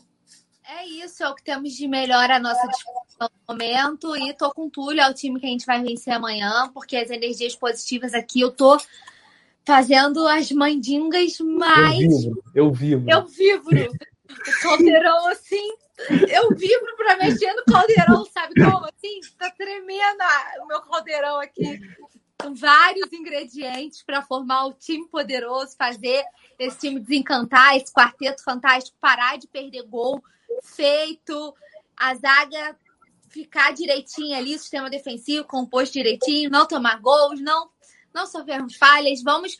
Tava tão bom a gente vencer sem tomar gols, né? Tava tão legal, tava tão. Eu tinha ficado tão animada, já tinha reacendido, tava fazendo um programa tão pra cima, já tinha reacendido as minhas esperanças, né? Aí o Flamengo vai joga um balde de água fria na gente, dá aquela clássica flamengada, que a gente viu o resultado de todo mundo, tudo para dar certo, aí você vira e fala, vai flamengar, né? não dá outra. Então, eu espero que a Flamengada passe, que não aconteça mais, que já deu de Flamengada, mais uma vitória amanhã e vamos com tudo para cima deles. Como diz tudo, tudo nosso, nada deles. E o Grêmio é freguês nosso, entendeu? 5-1, que eu não vou esquecer do 5-1 nunca. E eu quero que a gente ganhe e ganhe bem. Aqui, como diz o Túlio, tem que tomar perigo, né? Fora da área, tomar perigo tomar perigo. Ó. Tem que tomar perigo, Tem que tomar perigo. Não, então, o, pessoal, o, pessoal, ficou curioso qual o seu gosto musical. O Vicente Flá postou que você é o homem do metal. A Natanael tá curiosa também e quer saber, é metal mesmo? Sei, vale o bolão aí da galera. Como, como... o, Rafa, o Rafa quer transformar no evento, só ele dizer qual o gosto musical dele. Ah, mano, eu sou um bolão. descubra. Descubra. Deixa eu ver o que, que eu posso casar aqui. Do Arrascaeta. Hã? Ah, estão me pedindo para cantar. Eu fiquei, qual é a música do Arrascaeta? Agora eu lembrei. Então vai, vai, vai, vai, vai. Ah, Seizinho, Seizinho, Seizinho, que o Rafa é o homem do, do pagode, hein? Dig, dig, dig. Ah, mulher. O Rafa não tem cara de pagodeiro? Ah, mas quem vê Qual cara... É a música do Arrascaeta? Não foge, não. Qual é a não, música não, do Arrascaeta? Já esgotei a minha cota de cantorias. Pelo amor de Deus. Olha aqui, enquanto a galera tenta descobrir, ô Túlio, no retrospecto, o Flamengo tá aí com o Grêmio, pô, tem um equilíbrio danado aí nesse duelo. Mas você sabia que o Grêmio tem três vitórias a mais que o Flamengo? Tô bolado com isso. Em 113 jogos, o Flamengo teve 36 vitórias, o Grêmio 39 e foram 38 empates. Olha só o equilíbrio desse jogo. 36, 38, 39. Então, Amanhã é dia de reduzir essa parada no último jogo. O Flamengo deu mole pra caramba ali no comecinho do trabalho do Domi. Foi um empate chato no Maraca, 1 a 1 é, No Brasileirão de 2019, o Flamengo ganhou no Sul, né? Gabigol batendo pênalti. Também ganhou no Maracanã, 3 a 1 Na Libertadores, 1 a 1 lá e 5 a 0 aqui. Então, recentemente, o Grêmio, pode-se dizer, é um freguês do Flamengo, né, tudo? É, eu acho que não só recente, né? Apesar desse da, dos números mostrar esse histórico, mas o Flamengo ganhou o brasileiro em cima do Grêmio, né? 83. Inclusive, que jogo, né? Tem no YouTube aí, a galera for procurar, é sensacional. E, e recentemente também. Tem aí, né? Perdeu a Copa do Brasil para eles e tal. É porque o Flamengo chegou no momento, cara, depois ali do, dos anos né, dos anos 90 ali, que o Flamengo ia pro Sul, era, podia ser qualquer time, Curitiba, Atlético Paranaense, Inter, Grêmio, Flamengo, Juventude, o Flamengo perdia lá, era Paraná, o Flamengo perdia. E isso mudou recentemente, né? além de a gente ter começado a, a vencer lá no Sul, independente do adversário, a gente é, é, é, começou a, ganhar bem do Grêmio, né? A transformar eles em, em fregueses mesmo. A gente eliminou ele duas vezes aí. É, teve Libertadores, teve Copa do Brasil, né? Ano passado ainda teve depois do 5, né? O, o Gabigol é, fazendo, fazendo gol, né? E, e, mostrando. O histórico recente é muito bom, mas sempre foi um, um, né, uma, um duelo bastante equilibrado, com bastante história. É, mas recentemente são fregueses totais, né, assim, do Flamengo. Não só eles, como o Renato também. Amanhã é dia do Renato chegar na coletiva e mandar aquela, ó. 200. Também, pô, não gastei 200 milhões. 200 milhões. O James Aí. Leal fala que está preocupado é com o jogo da próxima segunda-feira. Do jeito que o Flamengo está, é arriscado vencer o Grêmio e derrapar contra o esporte. Meu Deus do céu, seria demais aí para o rubro-negro, né, cara? A produção joga aí exatamente esses números que eu trouxe, que são do Fly Estatística, que é um ótimo site. Ah, tem aí todo esse retrospecto. O Flamengo tem um, um saldo negativo, menos três vitórias aí para o Mengão. Enfim, mas no, nos últimos jogos tem dado o Flamengo com frequência. A galera questiona, Paula, por que até, que o, Flamengo... Lincoln, até o Lincoln acabou com o Grêmio já, gente, por favor. O Lincoln? Quando? É, pô, naquele empate 1 um a 1 um. Claro, claro, claro. Isso. Foi quando ele fez e mandou aquele pan, entendeu? O menino e, tem, e aquela foto é muito emblemática, que tem um jogador do Grêmio caído, né? É. Não, e, e ali todo mundo. Eu sou fã do. Duvido que alguém não tenha vibrado. Aí, meu irmão, o Flamengo vai conseguir mais uns cento e tantos milhões nesse cara de euros, não sei o quê. Inter de Milão. Eu vibro com o Lincoln. Pô, tudo sonho de uma noite de verão. Pois é, cara. O, o Daniel Copperschmidt ele fala: será que o CN assistiu a final da Libertadores? Para nunca deixar o Gabigol terminar o jogo? Ótima pergunta, Daniel. Realmente, Ceni um show de incoerências, né, bicho? Complicado aí. Uh, vamos ver, é o 16 jogo né, como técnico do Flamengo, se não me engano. Um aproveitamento muito, muito, muito aquém do imaginado. E é isso, vamos ver se amanhã ele consegue respirar aí, porque o Ceni está bastante ferrado aí. Alexandre Thomas também está falando que o Grêmio vai jogar com a base, diz o Renato. Não, é, não acredito. O Grêmio vai, vai botar sua, sua força máxima Uh, talvez poupe um outro atleta, mas vai com, vai com o time titular. É, a Guilherme Vieira segue interagindo com a gente. Paula, a galera estava questionando, o Ney Castro falando. É, os gigantes europeus querem Lázaro, Daniel Cabral, Ramon, Richard, mas o Ceni é amador, não sabe treinar e revelar craques da base. Por que, que pelo menos, que sequer esses caras figuram entre os relacionados do Flamengo, já que são caras que vão virar né, dinheiro para o Flamengo num futuro, imagino eu, nem tão distante assim. É, Rafa, é, é, é muito complicado, assim, não faz sentido nenhum para mim, né? E ele que é aquela, é aquela coisa, né? Aquele discurso que ele tá se mostrando totalmente contrário aos discursos que ele pregava, né? Quando ele chegou, ele falou que ele gosta de usar a base. Teve todo esse papo, né? Falou, é. jogou pra galera, falou que a galera queria ouvir falou que usava base, que gostava de usar base e tal. A gente até elogiou, porque a verdade seja dita. A coletiva de apresentação dele foi muito sóbria, né? A gente até elogiou a postura dele na coletiva. Isso aí a gente não pode desmistificar, né? Passar esse pano aí, porque a gente falou. Agora, é, até voltando um pouco na, na questão do orçamento, que vai levantar a bola, que o Flamengo previa para 2021 o quê? Maior uso da base, já que ia ter menos poder de contratação. Só que você tem um técnico que vai totalmente contrário do que, do que é o seu plano inicial.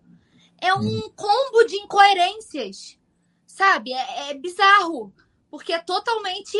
O, o discurso é total. A atitude do ser é totalmente contrária ao discurso inicial, que era como a gente vai ter menor poder de investimento, né? Menor poder de contratação, vamos investir na nossa base. Aí você tem um técnico que simplesmente não usa a base né? De que são jogadores são preteridos, assim, tipo, a gente viu o Mateuzinho, agora que tá voltando, né, a ser relacionado. Quando tava. Tudo bem, ah, deu uma reforçada no sub-20, não tô entrando nesse mérito, mas assim, é, em, na, na época ele chegou a perder posição pro João Lucas, que tava parado há meses. A gente até debateu aqui. Ele botou, preferiu o João Lucas ao Mateuzinho, sendo que o João Lucas estava parado há meses e o Mateuzinho estava entrando direto. Era um dos líderes de assistência do elenco, assim a gente também não entendeu. O Ramon é, é, um, é um garoto que tem muito futuro. Quem assistiu os jogos do Sub-20, assim, ele ofensivamente é fantástico. Precisa se desenvolver, obviamente, como todo jovem, né? Melhorar um pouco a parte defensiva, principalmente, assim, eu não sei vocês, mas eu tava acompanhando bem é, o, o Sub-20. Tava vendo todos os jogos e tal. Defensivamente, ele tava dando uns molezinhos assim. Nada demais, faz parte, ele é muito jovem, né? Errar, todo mundo erra, ele precisa se desenvolver. Mas por que não fazer esse trabalho, né? Um cara que veio das categorias de base, enfim, tudo isso eu acho que é totalmente contrário o que o Flamengo prega e o que o Ceni faz. Então, para mim é um combo de incoerências. Eu realmente não consigo entender. Eu me esforço, mas eu realmente não consigo entender o René se ele preferiu o René ao Ramon, por exemplo, sabe? O Mateuzinho quando perdeu a posição pro João Lucas.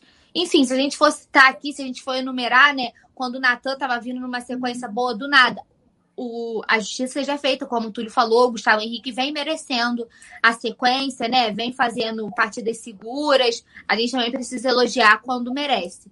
Mas ele tirou o Natan também do nada, né? Para voltar com o Gustavo Henrique. Na época foi mega questionado, ninguém entendeu. Tipo, o Natan saiu do nada, sem nenhum motivo. Então, assim, é um, realmente um combo de incoerências. Eu não entendo, não. E, e, e, de verdade, eu já desisti de tentar entender. Desisti de tentar entender o Senna. Porque aí não, não usa Pedro e Gabigol juntos, mas usa o, o, o, Rodrigo Muniz. Se a gente for entrar aqui nas incoerências do Rogério Senni, a gente pode fazer um programa inteiro só para falar das incoerências dele, sabe?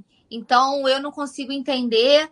E eu queria comemorar que olha os nossos likes. Obrigada a todos. Pessoal que está deixando o dedo no like. A cada mil likes gol do Gabigol, a gente ultrapassou essa meta. Então a gente. Ai, eu vibro! então a gente vai poder mandar eu esse vibro. Gabigol. 1.500 likes. Deliciante. Obrigada a galera. Quem ainda não deixou o like, não esquece de deixar o like aqui, dar essa moral pra gente, que ajuda muito para essa resenha deliciante que a gente está fazendo, para vocês verem mais vibrações e mais conectadas e bandeirada, que os meninos dão bandeirada, e as mandingas todas de pré-jogo, e tudo isso que só tem no Coluna do Fla.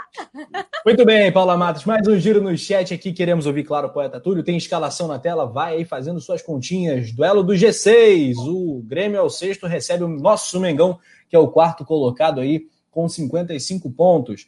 Um, Vicente Flá está interagindo aqui com a galera, também o Mauro Chaves. Ele falou que eu assinei o pay-per-view do BBB. Eu tenho Globoplay, aí eu acho que dá para ver, né? 24 horas, então, mas ainda não assisti nenhum dia. Não, não assisti, vou, vou parar qualquer dia para assistir isso aí. Meu irmão, eu sei que ontem tava. Tem quatro rubro-negros lá, a gente tá com maioria. Eu só, eu só sei que eu vi o filho do Fábio Júnior lá, o Fiuk, falei, cara, o que, que tá acontecendo com o BBB? que loucura é essa, meu? Que viagem é essa, meu irmão?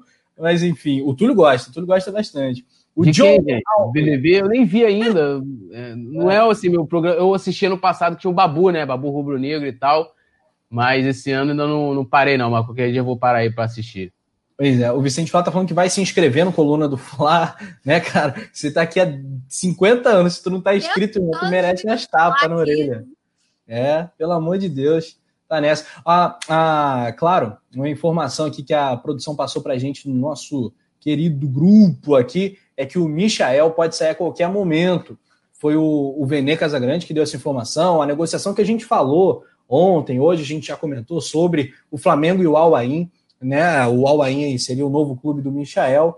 Eles estão conversando agora sobre o tempo de contrato e o valor do empréstimo com obrigação de compra. Não seria opção de compra. O Flamengo quer deixar a tal da obrigação de compra para o Michael fazer uma graninha para o Flamengo. Imagino que não vai repor a grana investida, mas que uh, já está bem claro para todo mundo que o Michael e o Flamengo não, não deu samba, né? Não deu samba até aqui. Mais um giro no nosso chat para dar essa moral para a galera que está aqui com a gente. Uh, Natanael Lima, o Thalisson Leal falando baita de uma proposta para o Michael. O Flá não pode deixar passar. Márcio Rezende comenta like. Muito obrigado, Márcio. Abraço para você. O Mário Malagoli. Falo aqui de São José, Santa Catarina. Que maneiro, hein, cara? Manda tua cidade aí, você que tá ligadinho. Manda aí de onde você acompanha a coluna do Fla. O Mário é de São José, em Santa Catarina. Josi Resistência, Matheus Stadnik falando amanhã o Renato vai convencer vocês de largar para o Rio de Janeiro? Não entendi nada, cara. Acho que é antes. Isso me parece antes. Enfim, deixa o Matheus aí. Matheus, tenta escrever de novo que a gente não entendeu. Ô, Túlio, rapidamente o caso do Michael e depois você já emenda com tudo que a Paulinha falou sobre o Rogério. Cara, assim, eu acho que o Michael, como você, você definiu muito bem, né? Não deu samba, né? É, não deu certo no Flamengo. Eu acho que isso já ficou muito claro nos primeiros, nas primeiras partidas do, do Michel no Flamengo. Chegou lá, marcou um golzinho no Carioca, no, no Brasileiro deu passe pro gol do Gabigol contra o Santos, né? E, e é isso, contribuiu dessa forma. É, é, um atleta que eu acho que não tem perfil. Se tivesse torcida no estádio, seria pior, tá? Eu acho que seria pior para ele, porque a galera ia tá pegando muito no pé dele. E ele é um jogador que vai muito ali, sei lá, eu acho que ele é muito emocional nessa né, coisa toda. E parte para dentro, quer passar por dentro dos caras, é aquela coisa, aquela doideira. Ele não tem nada a ver, não tem característica nenhuma do, do, do, do elenco atual do Flamengo, do elenco de 2019, de 2020. Não tem. Eu acho que vai ser bom para ele e bom para o Flamengo também. Tem que, tem que vender. Cara, sobre o Senna, assim. Olha, Rafa, é tipo, sabe aquela coisa que você fala assim, meu irmão, a gente tá, gente tá com ele e vão vencer apesar dele, porque a gente pode esperar qualquer loucura do Ceni, qualquer, qualquer loucura, entendeu? É um negócio complicado até de, de, de, comentar. Eu, sinceramente, eu nunca perco a esperança no Flamengo, nos jogadores do Flamengo. Acho que tem toda aquela questão do imponderável que a gente fala muito e que era muito falado pelo Nelson Rodrigues, né? Pelo, e, e pelo Zé Lins e tal mas o Ceni não entra definitivamente nessa, nessa questão, né? Eu acho que o, o Ceni é o cara que acaba prejudicando tudo isso. Como eu já falei, eu acredito que se os jogadores se fecharem entre eles, o Flamengo tem tudo para terminar bem melhor o campeonato e não acredito em nada do Ceni. Acho que ele mais prejudica do que ajuda.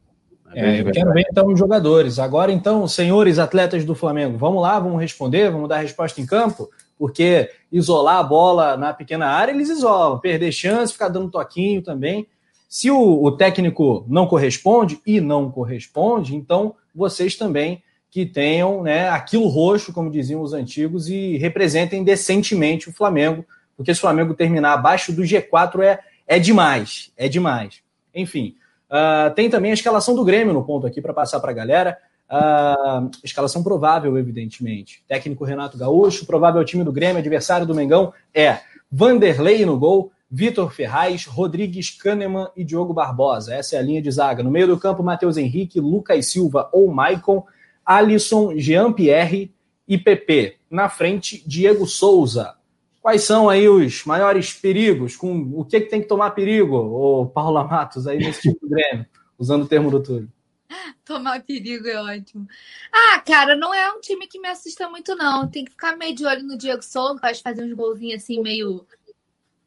Aquelas coisas, né, que só acontece com o Flamengo, sabe? Aquelas coisas assim, mas eles perderam o Jeromel, né, que era capitão deles, né, tá lesionado, acho que é um dos dos principais pontos, mas como a gente sempre fala, naquele um a um, se a gente for fazer posição por posição, a gente tem muito mais elenco, muito mais time. Então não me assusta, não. O Grêmio não me assusta em nada, Rafa. Eu acho que é realmente a musiquinha do Arrascaeta para que as coisas deem certo. Porque, Qual é? Não conheço. Não conheço. Vocês querem que eu cante. Pô, até eu já can... Ô, Paulo, até eu já cantei hoje, por favor. Né? Solte sua voz. Acho que a produção... esses dias. Acho que a produção deveria. Eu também cantei esses dias, esses dias, não só cantei como narrei também. Eu acho que a produção tinha que se colocar você de tela inteira. Ai, obrigada, produção. então tá bom, Paulo. Olha lá, o Vicente Flávio. Que isso, é quando eu tomo vapo, que isso. Ó, o Vicente Flávio tá até lembrando ali, ó. Se nos organizamos, corremos todos. Corremos todos. Ah, Aqui, Pedro, o, o Jeromel é ausência para o jogo, tá lesionado. O Michel também e o Léo Gomes. Esses são os desfalques do Grêmio. Pelo lado do Mengão, minha galera, é o seguinte: tem também aí uma série de jogadores, uh, como se diz, pendurados, né? Tem o Rogério Senna pendurado, Gabigol pendurado, o João Gomes. Quem mais? Estou esquecendo alguém? João Lucas, perdão. É. Não, João os dois, Lucas, pô. Os dois, né? Fechou a lista. Vou pegar aqui de novo para a gente passar Tenho quase certeza que é isso. João, João Lucas, João Gomes, o Sene e o Gabigol. Legal, legal. É isso aí.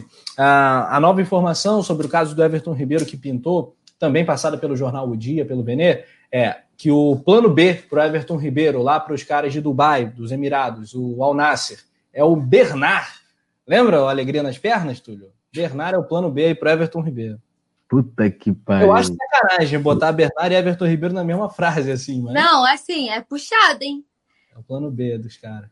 Assim, o problema é deles Mas, assim, também. se né? eles quiserem partir para o plano B direto, eu, eu agradeço. É, eu também. Por mim eu tá ótimo se eles quiserem partir para o plano B. Eu Pois é. também. Eu ficaria muito feliz deles Faria. irem no, no- no plano B. Me sentiria lisonjeada se eles quisessem partir direto para o plano B.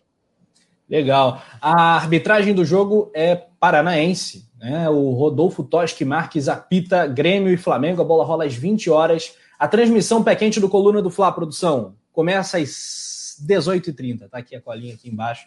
Ah, 18h30, no momento que o poeta Túlio vai beber seu café ao vivo. Atenção, atenção. Vai dar uma golada. Golada! Muito bom, Túlio. Eu Parabéns. vibro, eu vibro Eu- quando eu bebo café. Eu vi. A Ana Tanquian está interagindo aqui com a gente, se a gente é a favor da venda do Everton. Olha, Ana, voltar, a gente falou um monte sobre isso, né? Depois você volta e assiste desde o início. A Josi está falando que isso é baixaria. Não é baixaria, não, a gente está brincando com o nosso poeta. É, Rafael Lima também está aqui. Bernardo e Everton Ribeiro são parecidos só no tamanho. Concordo contigo, Rafael. Ah, José Geraldo da Silva também, tá maluco? O Bernard vai ser outro igual ao Michel. Não, ele é o plano B dos caras. Não é para o Flamengo, não, gente. Não é Bernardo no Flamengo, não. É Bernardo no Al Nasser, tá? Como plano B para Everton Ribeiro. Reginaldo dos Teclados. Aí, olha só, Reginaldo dos Teclados. Túlio, ainda temos chance de ser campeões nesse campeonato? Vamos lá. Temos, pô. Sempre. Eu sempre acredito no imponderável, né? Não, não no treinador. Nesse treinador, esquece. Né? Ti- Tiver aí, o jogo, como eu já falei, falei isso várias vezes. Os jogadores se fecharem, não é decidir a forma de jogar ou não, nada disso. Os caras se fecharem, tiverem com o espírito, falar, meu irmão, vamos conquistar essa parada pela torcida e tal.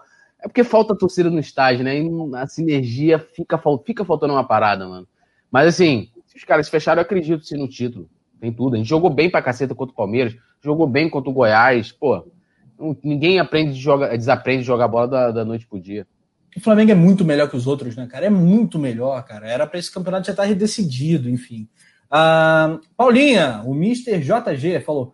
ah, Correio do Amor, isso aqui. Paulinha, meu amor, que saudades. Assinado Mr. JG.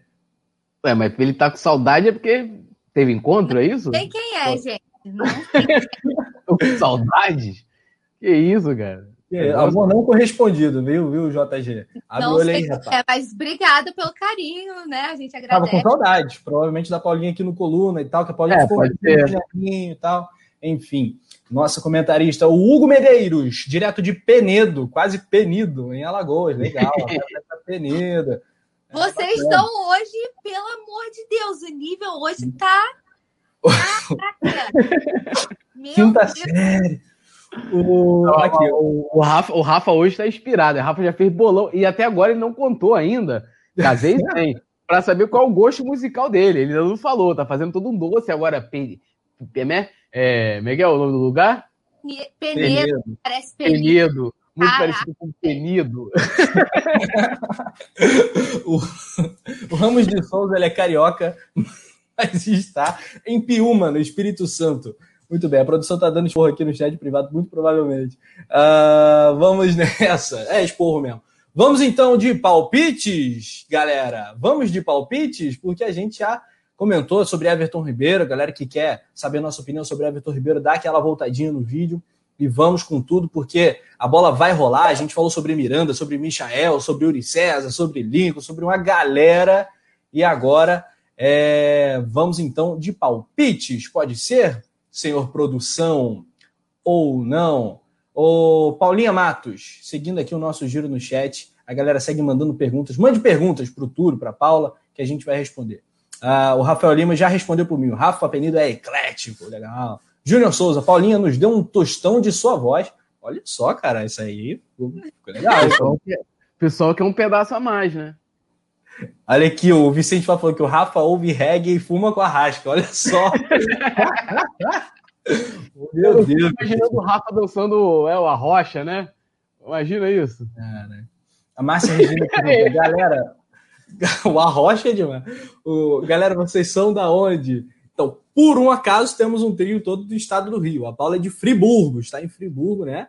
Tulhão Rodrigues aqui na cidade do Rio, eu estou na cidade do Rio. Mas aqui na equipe do Coluna, o Simon é do Pará, mas está em Santa Catarina, o Nazário é da Paraíba, a Mari é de São Luís do Maranhão, enfim, o Kika é da Nova Zelândia, enfim, o produção é de, sei lá, de Marte. Eu... que isso? eu vibro. Produções de Marte, pô. Aí, aí, aí. aí produção. E aí temos os palpites. Palpites para Grêmio e Flamengo. Bota aí então, produção. Grêmio 0, Flamengo 2. Que seja como foi lá no Palmeiras. Aposto num um gol do Pedro e um do Gabigol. Paula Matos, um tostão da sua voz e um placar para Grêmio e Flamengo. Um, Grêmio e Flamengo. Grêmio sem Jeromel. Vamos lá. Um tostão da minha voz? É. Se nos organizarmos, corremos todos, vai ser Flamengo. Vou ser otimista. 3 a 0 Que isso, hein? Gol de quem? Gol de quem? Gol do Gabigol, porque batemos os mil likes. Gol do Arrasca. E gol do Pedro. Arrasca, Gabigol e Pedro. Legal, caraca, 3 a 0 Túlio Rodrigues. É, rapaz, complicado, hein? 1 a 0 Flamengo. Gol do Bruno Henrique. 1 a 0 gol do Bruno Henrique. Bruno Henrique que fez o gol né, na Libertadores. Foi de cabeça o gol do 1 a 1 Foi o BH que fez. Que eu acho que foi a melhor atuação do Flamengo em 2019, né? Aquele jogo o Flamengo jogou demais. Aquilo ali, é, aquele jogo ali. Não fosse a arbitragem, né? É, três gols anulados. Né? Eu nunca vi o Flamengo jogar daquele jeito no, lá no Sul, não, meu. Aquele jogo foi sacanagem. Que isso. É, aquele jogo deveria ser realmente. Uh, deveria ter, ter a vitória, né? Mas nem precisou, porque aqui a gente resolveu. Então, qual é o placar, Túlio? 1 a 0 Gol do Bruno Henrique. De novo para a produção ouvir que hoje ele tá com probleminha. E... Eu vibro! Eu vibro! Aí, ó, tá tomando uns vapos aí. A Natanelli Lima falou aqui, ó. Cadê? Eu gosto de ler a Natanelli Lima. Cadê ela aqui? Ah, rapaz, é muito comentário aqui. Pode comentar aí, galera. Peraí que eu vou achar. Na... Achei. Eu palpito 3 a 0 só não digo de quem. Vai que tem contra de novo. KKK. Paulinha foi comigo. Você imitou ela aí, Paulinha, no, no, no seu eu palpite. Eu acho que ela que me imitou, porque eu falei primeiro, hein? É. A Alice Afonso falou palpite, Flá 2 de Gabigol e Pedro. Grêmio 1. 2, vai ser 2 a 1 É quer sofrer. A Alice Afonso quer sofrer. Aí, né? Complicado, hein? Nosso coração não aguenta. Juni Souza falou que vai ser 2 a 0 já, né? Aquele 2 a 0 aquele placarzinho meio perigoso. Pã, né? O Thaleson Leal também tá postando 2 a... a galera hoje tá modesta, né? A pessoa mais ousada aqui é, é a Paula e a Natanaele. O Vicente Flá, o Vicente Flá agora foi 9 a 0 Porra. Ó, o Jamie ah, Leal Borges. 5 a 0 Grêmio, ah, fala sério. Aí, ó, o Jamie Léo Borges falou aqui, ó, Grêmio 0, Flamengo 1, um, para continuar acreditando no milagre da conquista do Brasileirão. É aquele vencendo assim na bacia das almas, né? Ah, já tem a galera empolgada aqui, ó. A Érica Resplande, é assim, Flamengo 4 a 0 Essa aí tá empolgou. Pode soltar hashtag empolgou. Nossa, Grêmio 2, Flamengo 3. Esse quer Porra. sofrer mais ainda. Nossa Senhora do Céu. Aí amanhã nem vem, nem vem fazer resenha, né? Porque, porra, vou tá o quê? Com coração, tem infarto na hora do jogo. Que isso. Caraca, aí é complicado. 3 a 2 é bailarino, é complicado mesmo. Então, galera do Face, você que está no Facebook do Coluna, já tem um monte aqui, a, a Arilene, Inácio, o Marco Jovino, corre também no canal do Coluna no YouTube, se inscreva no Coluna do Fla e no Coluna do Fla Play, né? Sempre com vídeos de opinião e tal, conteúdos exclusivos. Não perca! Muito bem, olha só. É o seguinte, já demos os palpites, Agora, aquele registro, aquela nota triste, né, chata, que a gente não queria falar, mas que realmente assustou boa parte da nação, a, a comunidade do futebol está preocupada com o JJ, né?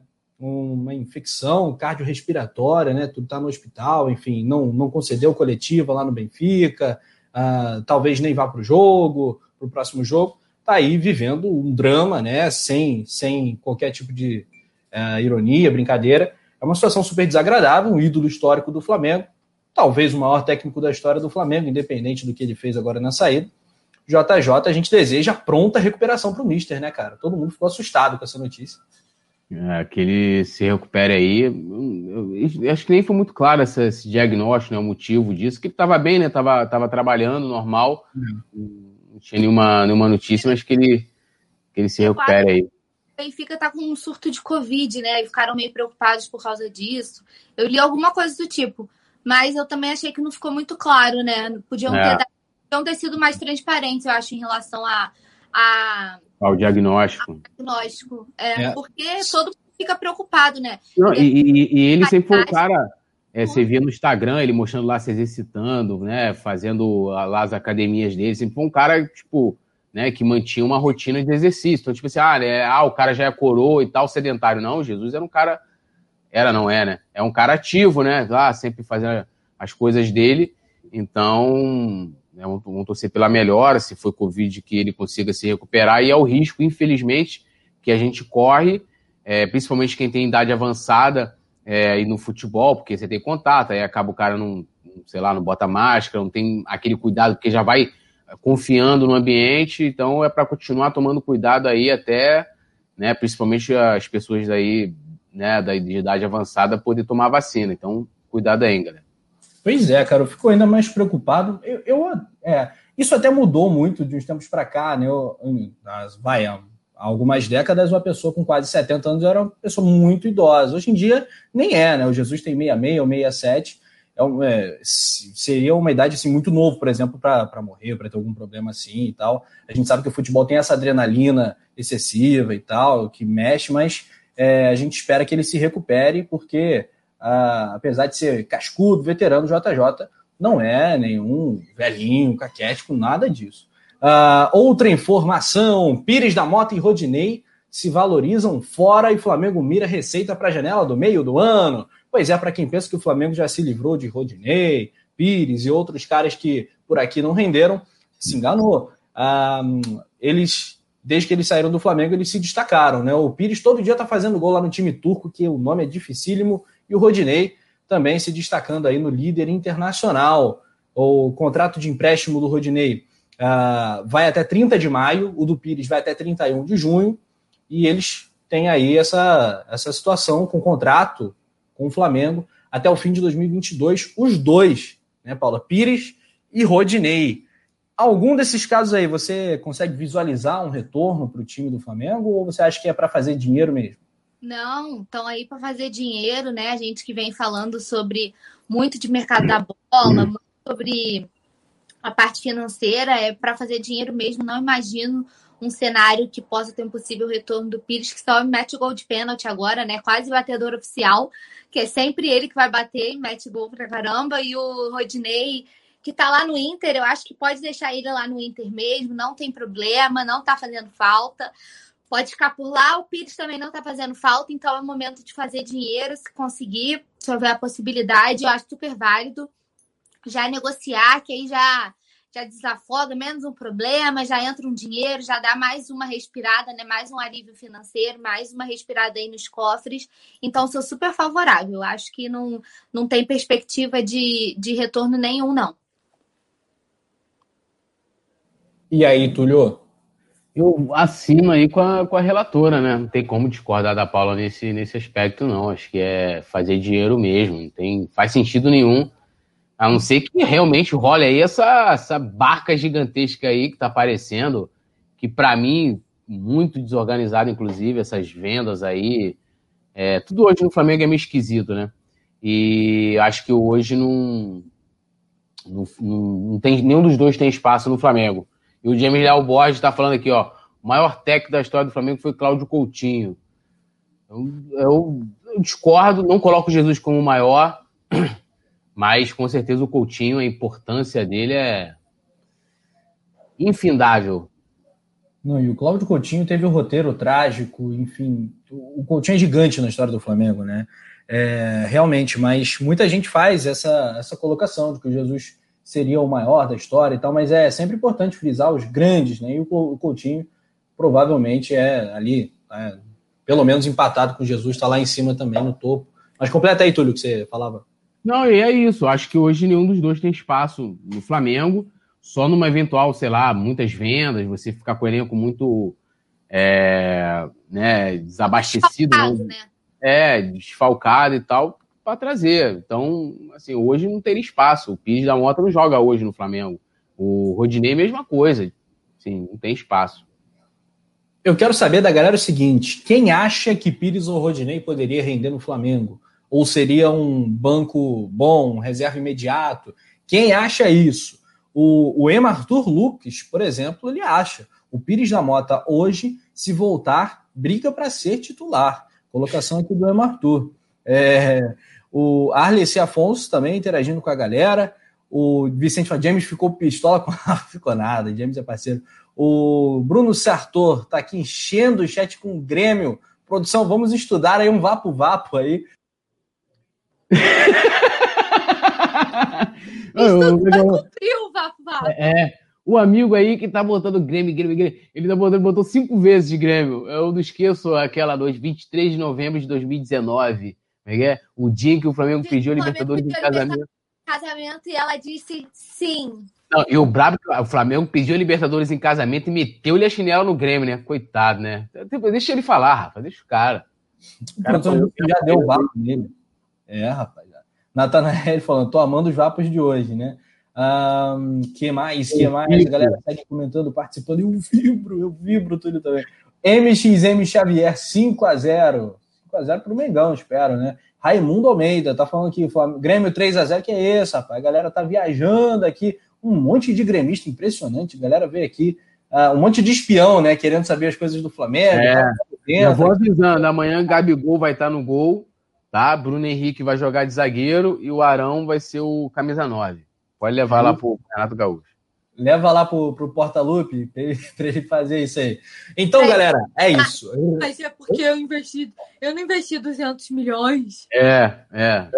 Tem 200 milhões. Ele tem esse Exatamente. número redondo, né? Ele tem esse número na cabeça redonda, né? 200 milhões. Não, 200, eu não tinha 200 milhões, 200 milhões. É 200 sempre a mesma milhões. coisa. 200 milhões. Ô, produção, pra gente fechar legal, bota de novo pra gente a escalação provável do Mengão pra galera que chegou depois. Pode ser? Vamos quebrar aqui um pouquinho o protocolo? Pra galera ficar por dentro do provável time do Flamengo pro duelo das 20 horas, que terá transmissão pé quente aqui no Coluna do Fla. Vamos então. Ih, rapaz.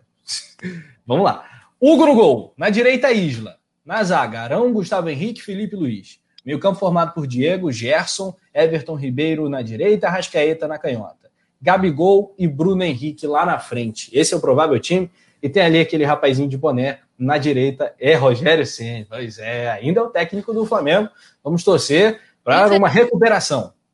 Então, senhoras e senhores, fim de papo nesse resenha. O destaque inicial da Paula Matos. Inicial. O Rafa, Hoje, o Rafa hoje tá tá, meu amigo. Tô hoje bem. tá demais. Destaque inicial, Paulo.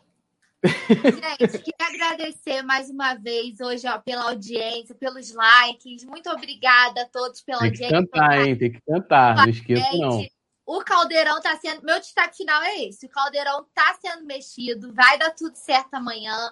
Vamos ganhar, vamos reacender aí essa chama de esperança, porque se nos organizarmos, corremos todos. Pronto, pra vocês não reclamarem que eu não cantei, que eu não fiz, Você não é falei. muito pouco, hein? Você é só um É, verso. Aí, ó. Aí agora, Vai, vai. vai, agora vai, agora vai. Tava errado. antes. Se Vai. nos organizarmos, corremos todos. Pronto. A musiquinha da sorte da Rascaeta tá on. Agora vai. Ai, ai. É isso. O Túlio fez a adaptação do Comemos Porco, né, cara? Pro Palmeiras. Pra amanhã, Túlio, como é que fica a musiquinha? Amanhã, amanhã é Grêmio, né? Cinco e tal. Amanhã eu tenho, eu tenho que pensar nisso. Você me pegou desprevenido né, nessa, nessa situação, mas eu vou pensar numa canção que caiba é, para amanhã, né? E eu tava pensando, na verdade, na música, né? Pro Jesus, né? Que a gente, a gente fica lembrando de Jesus.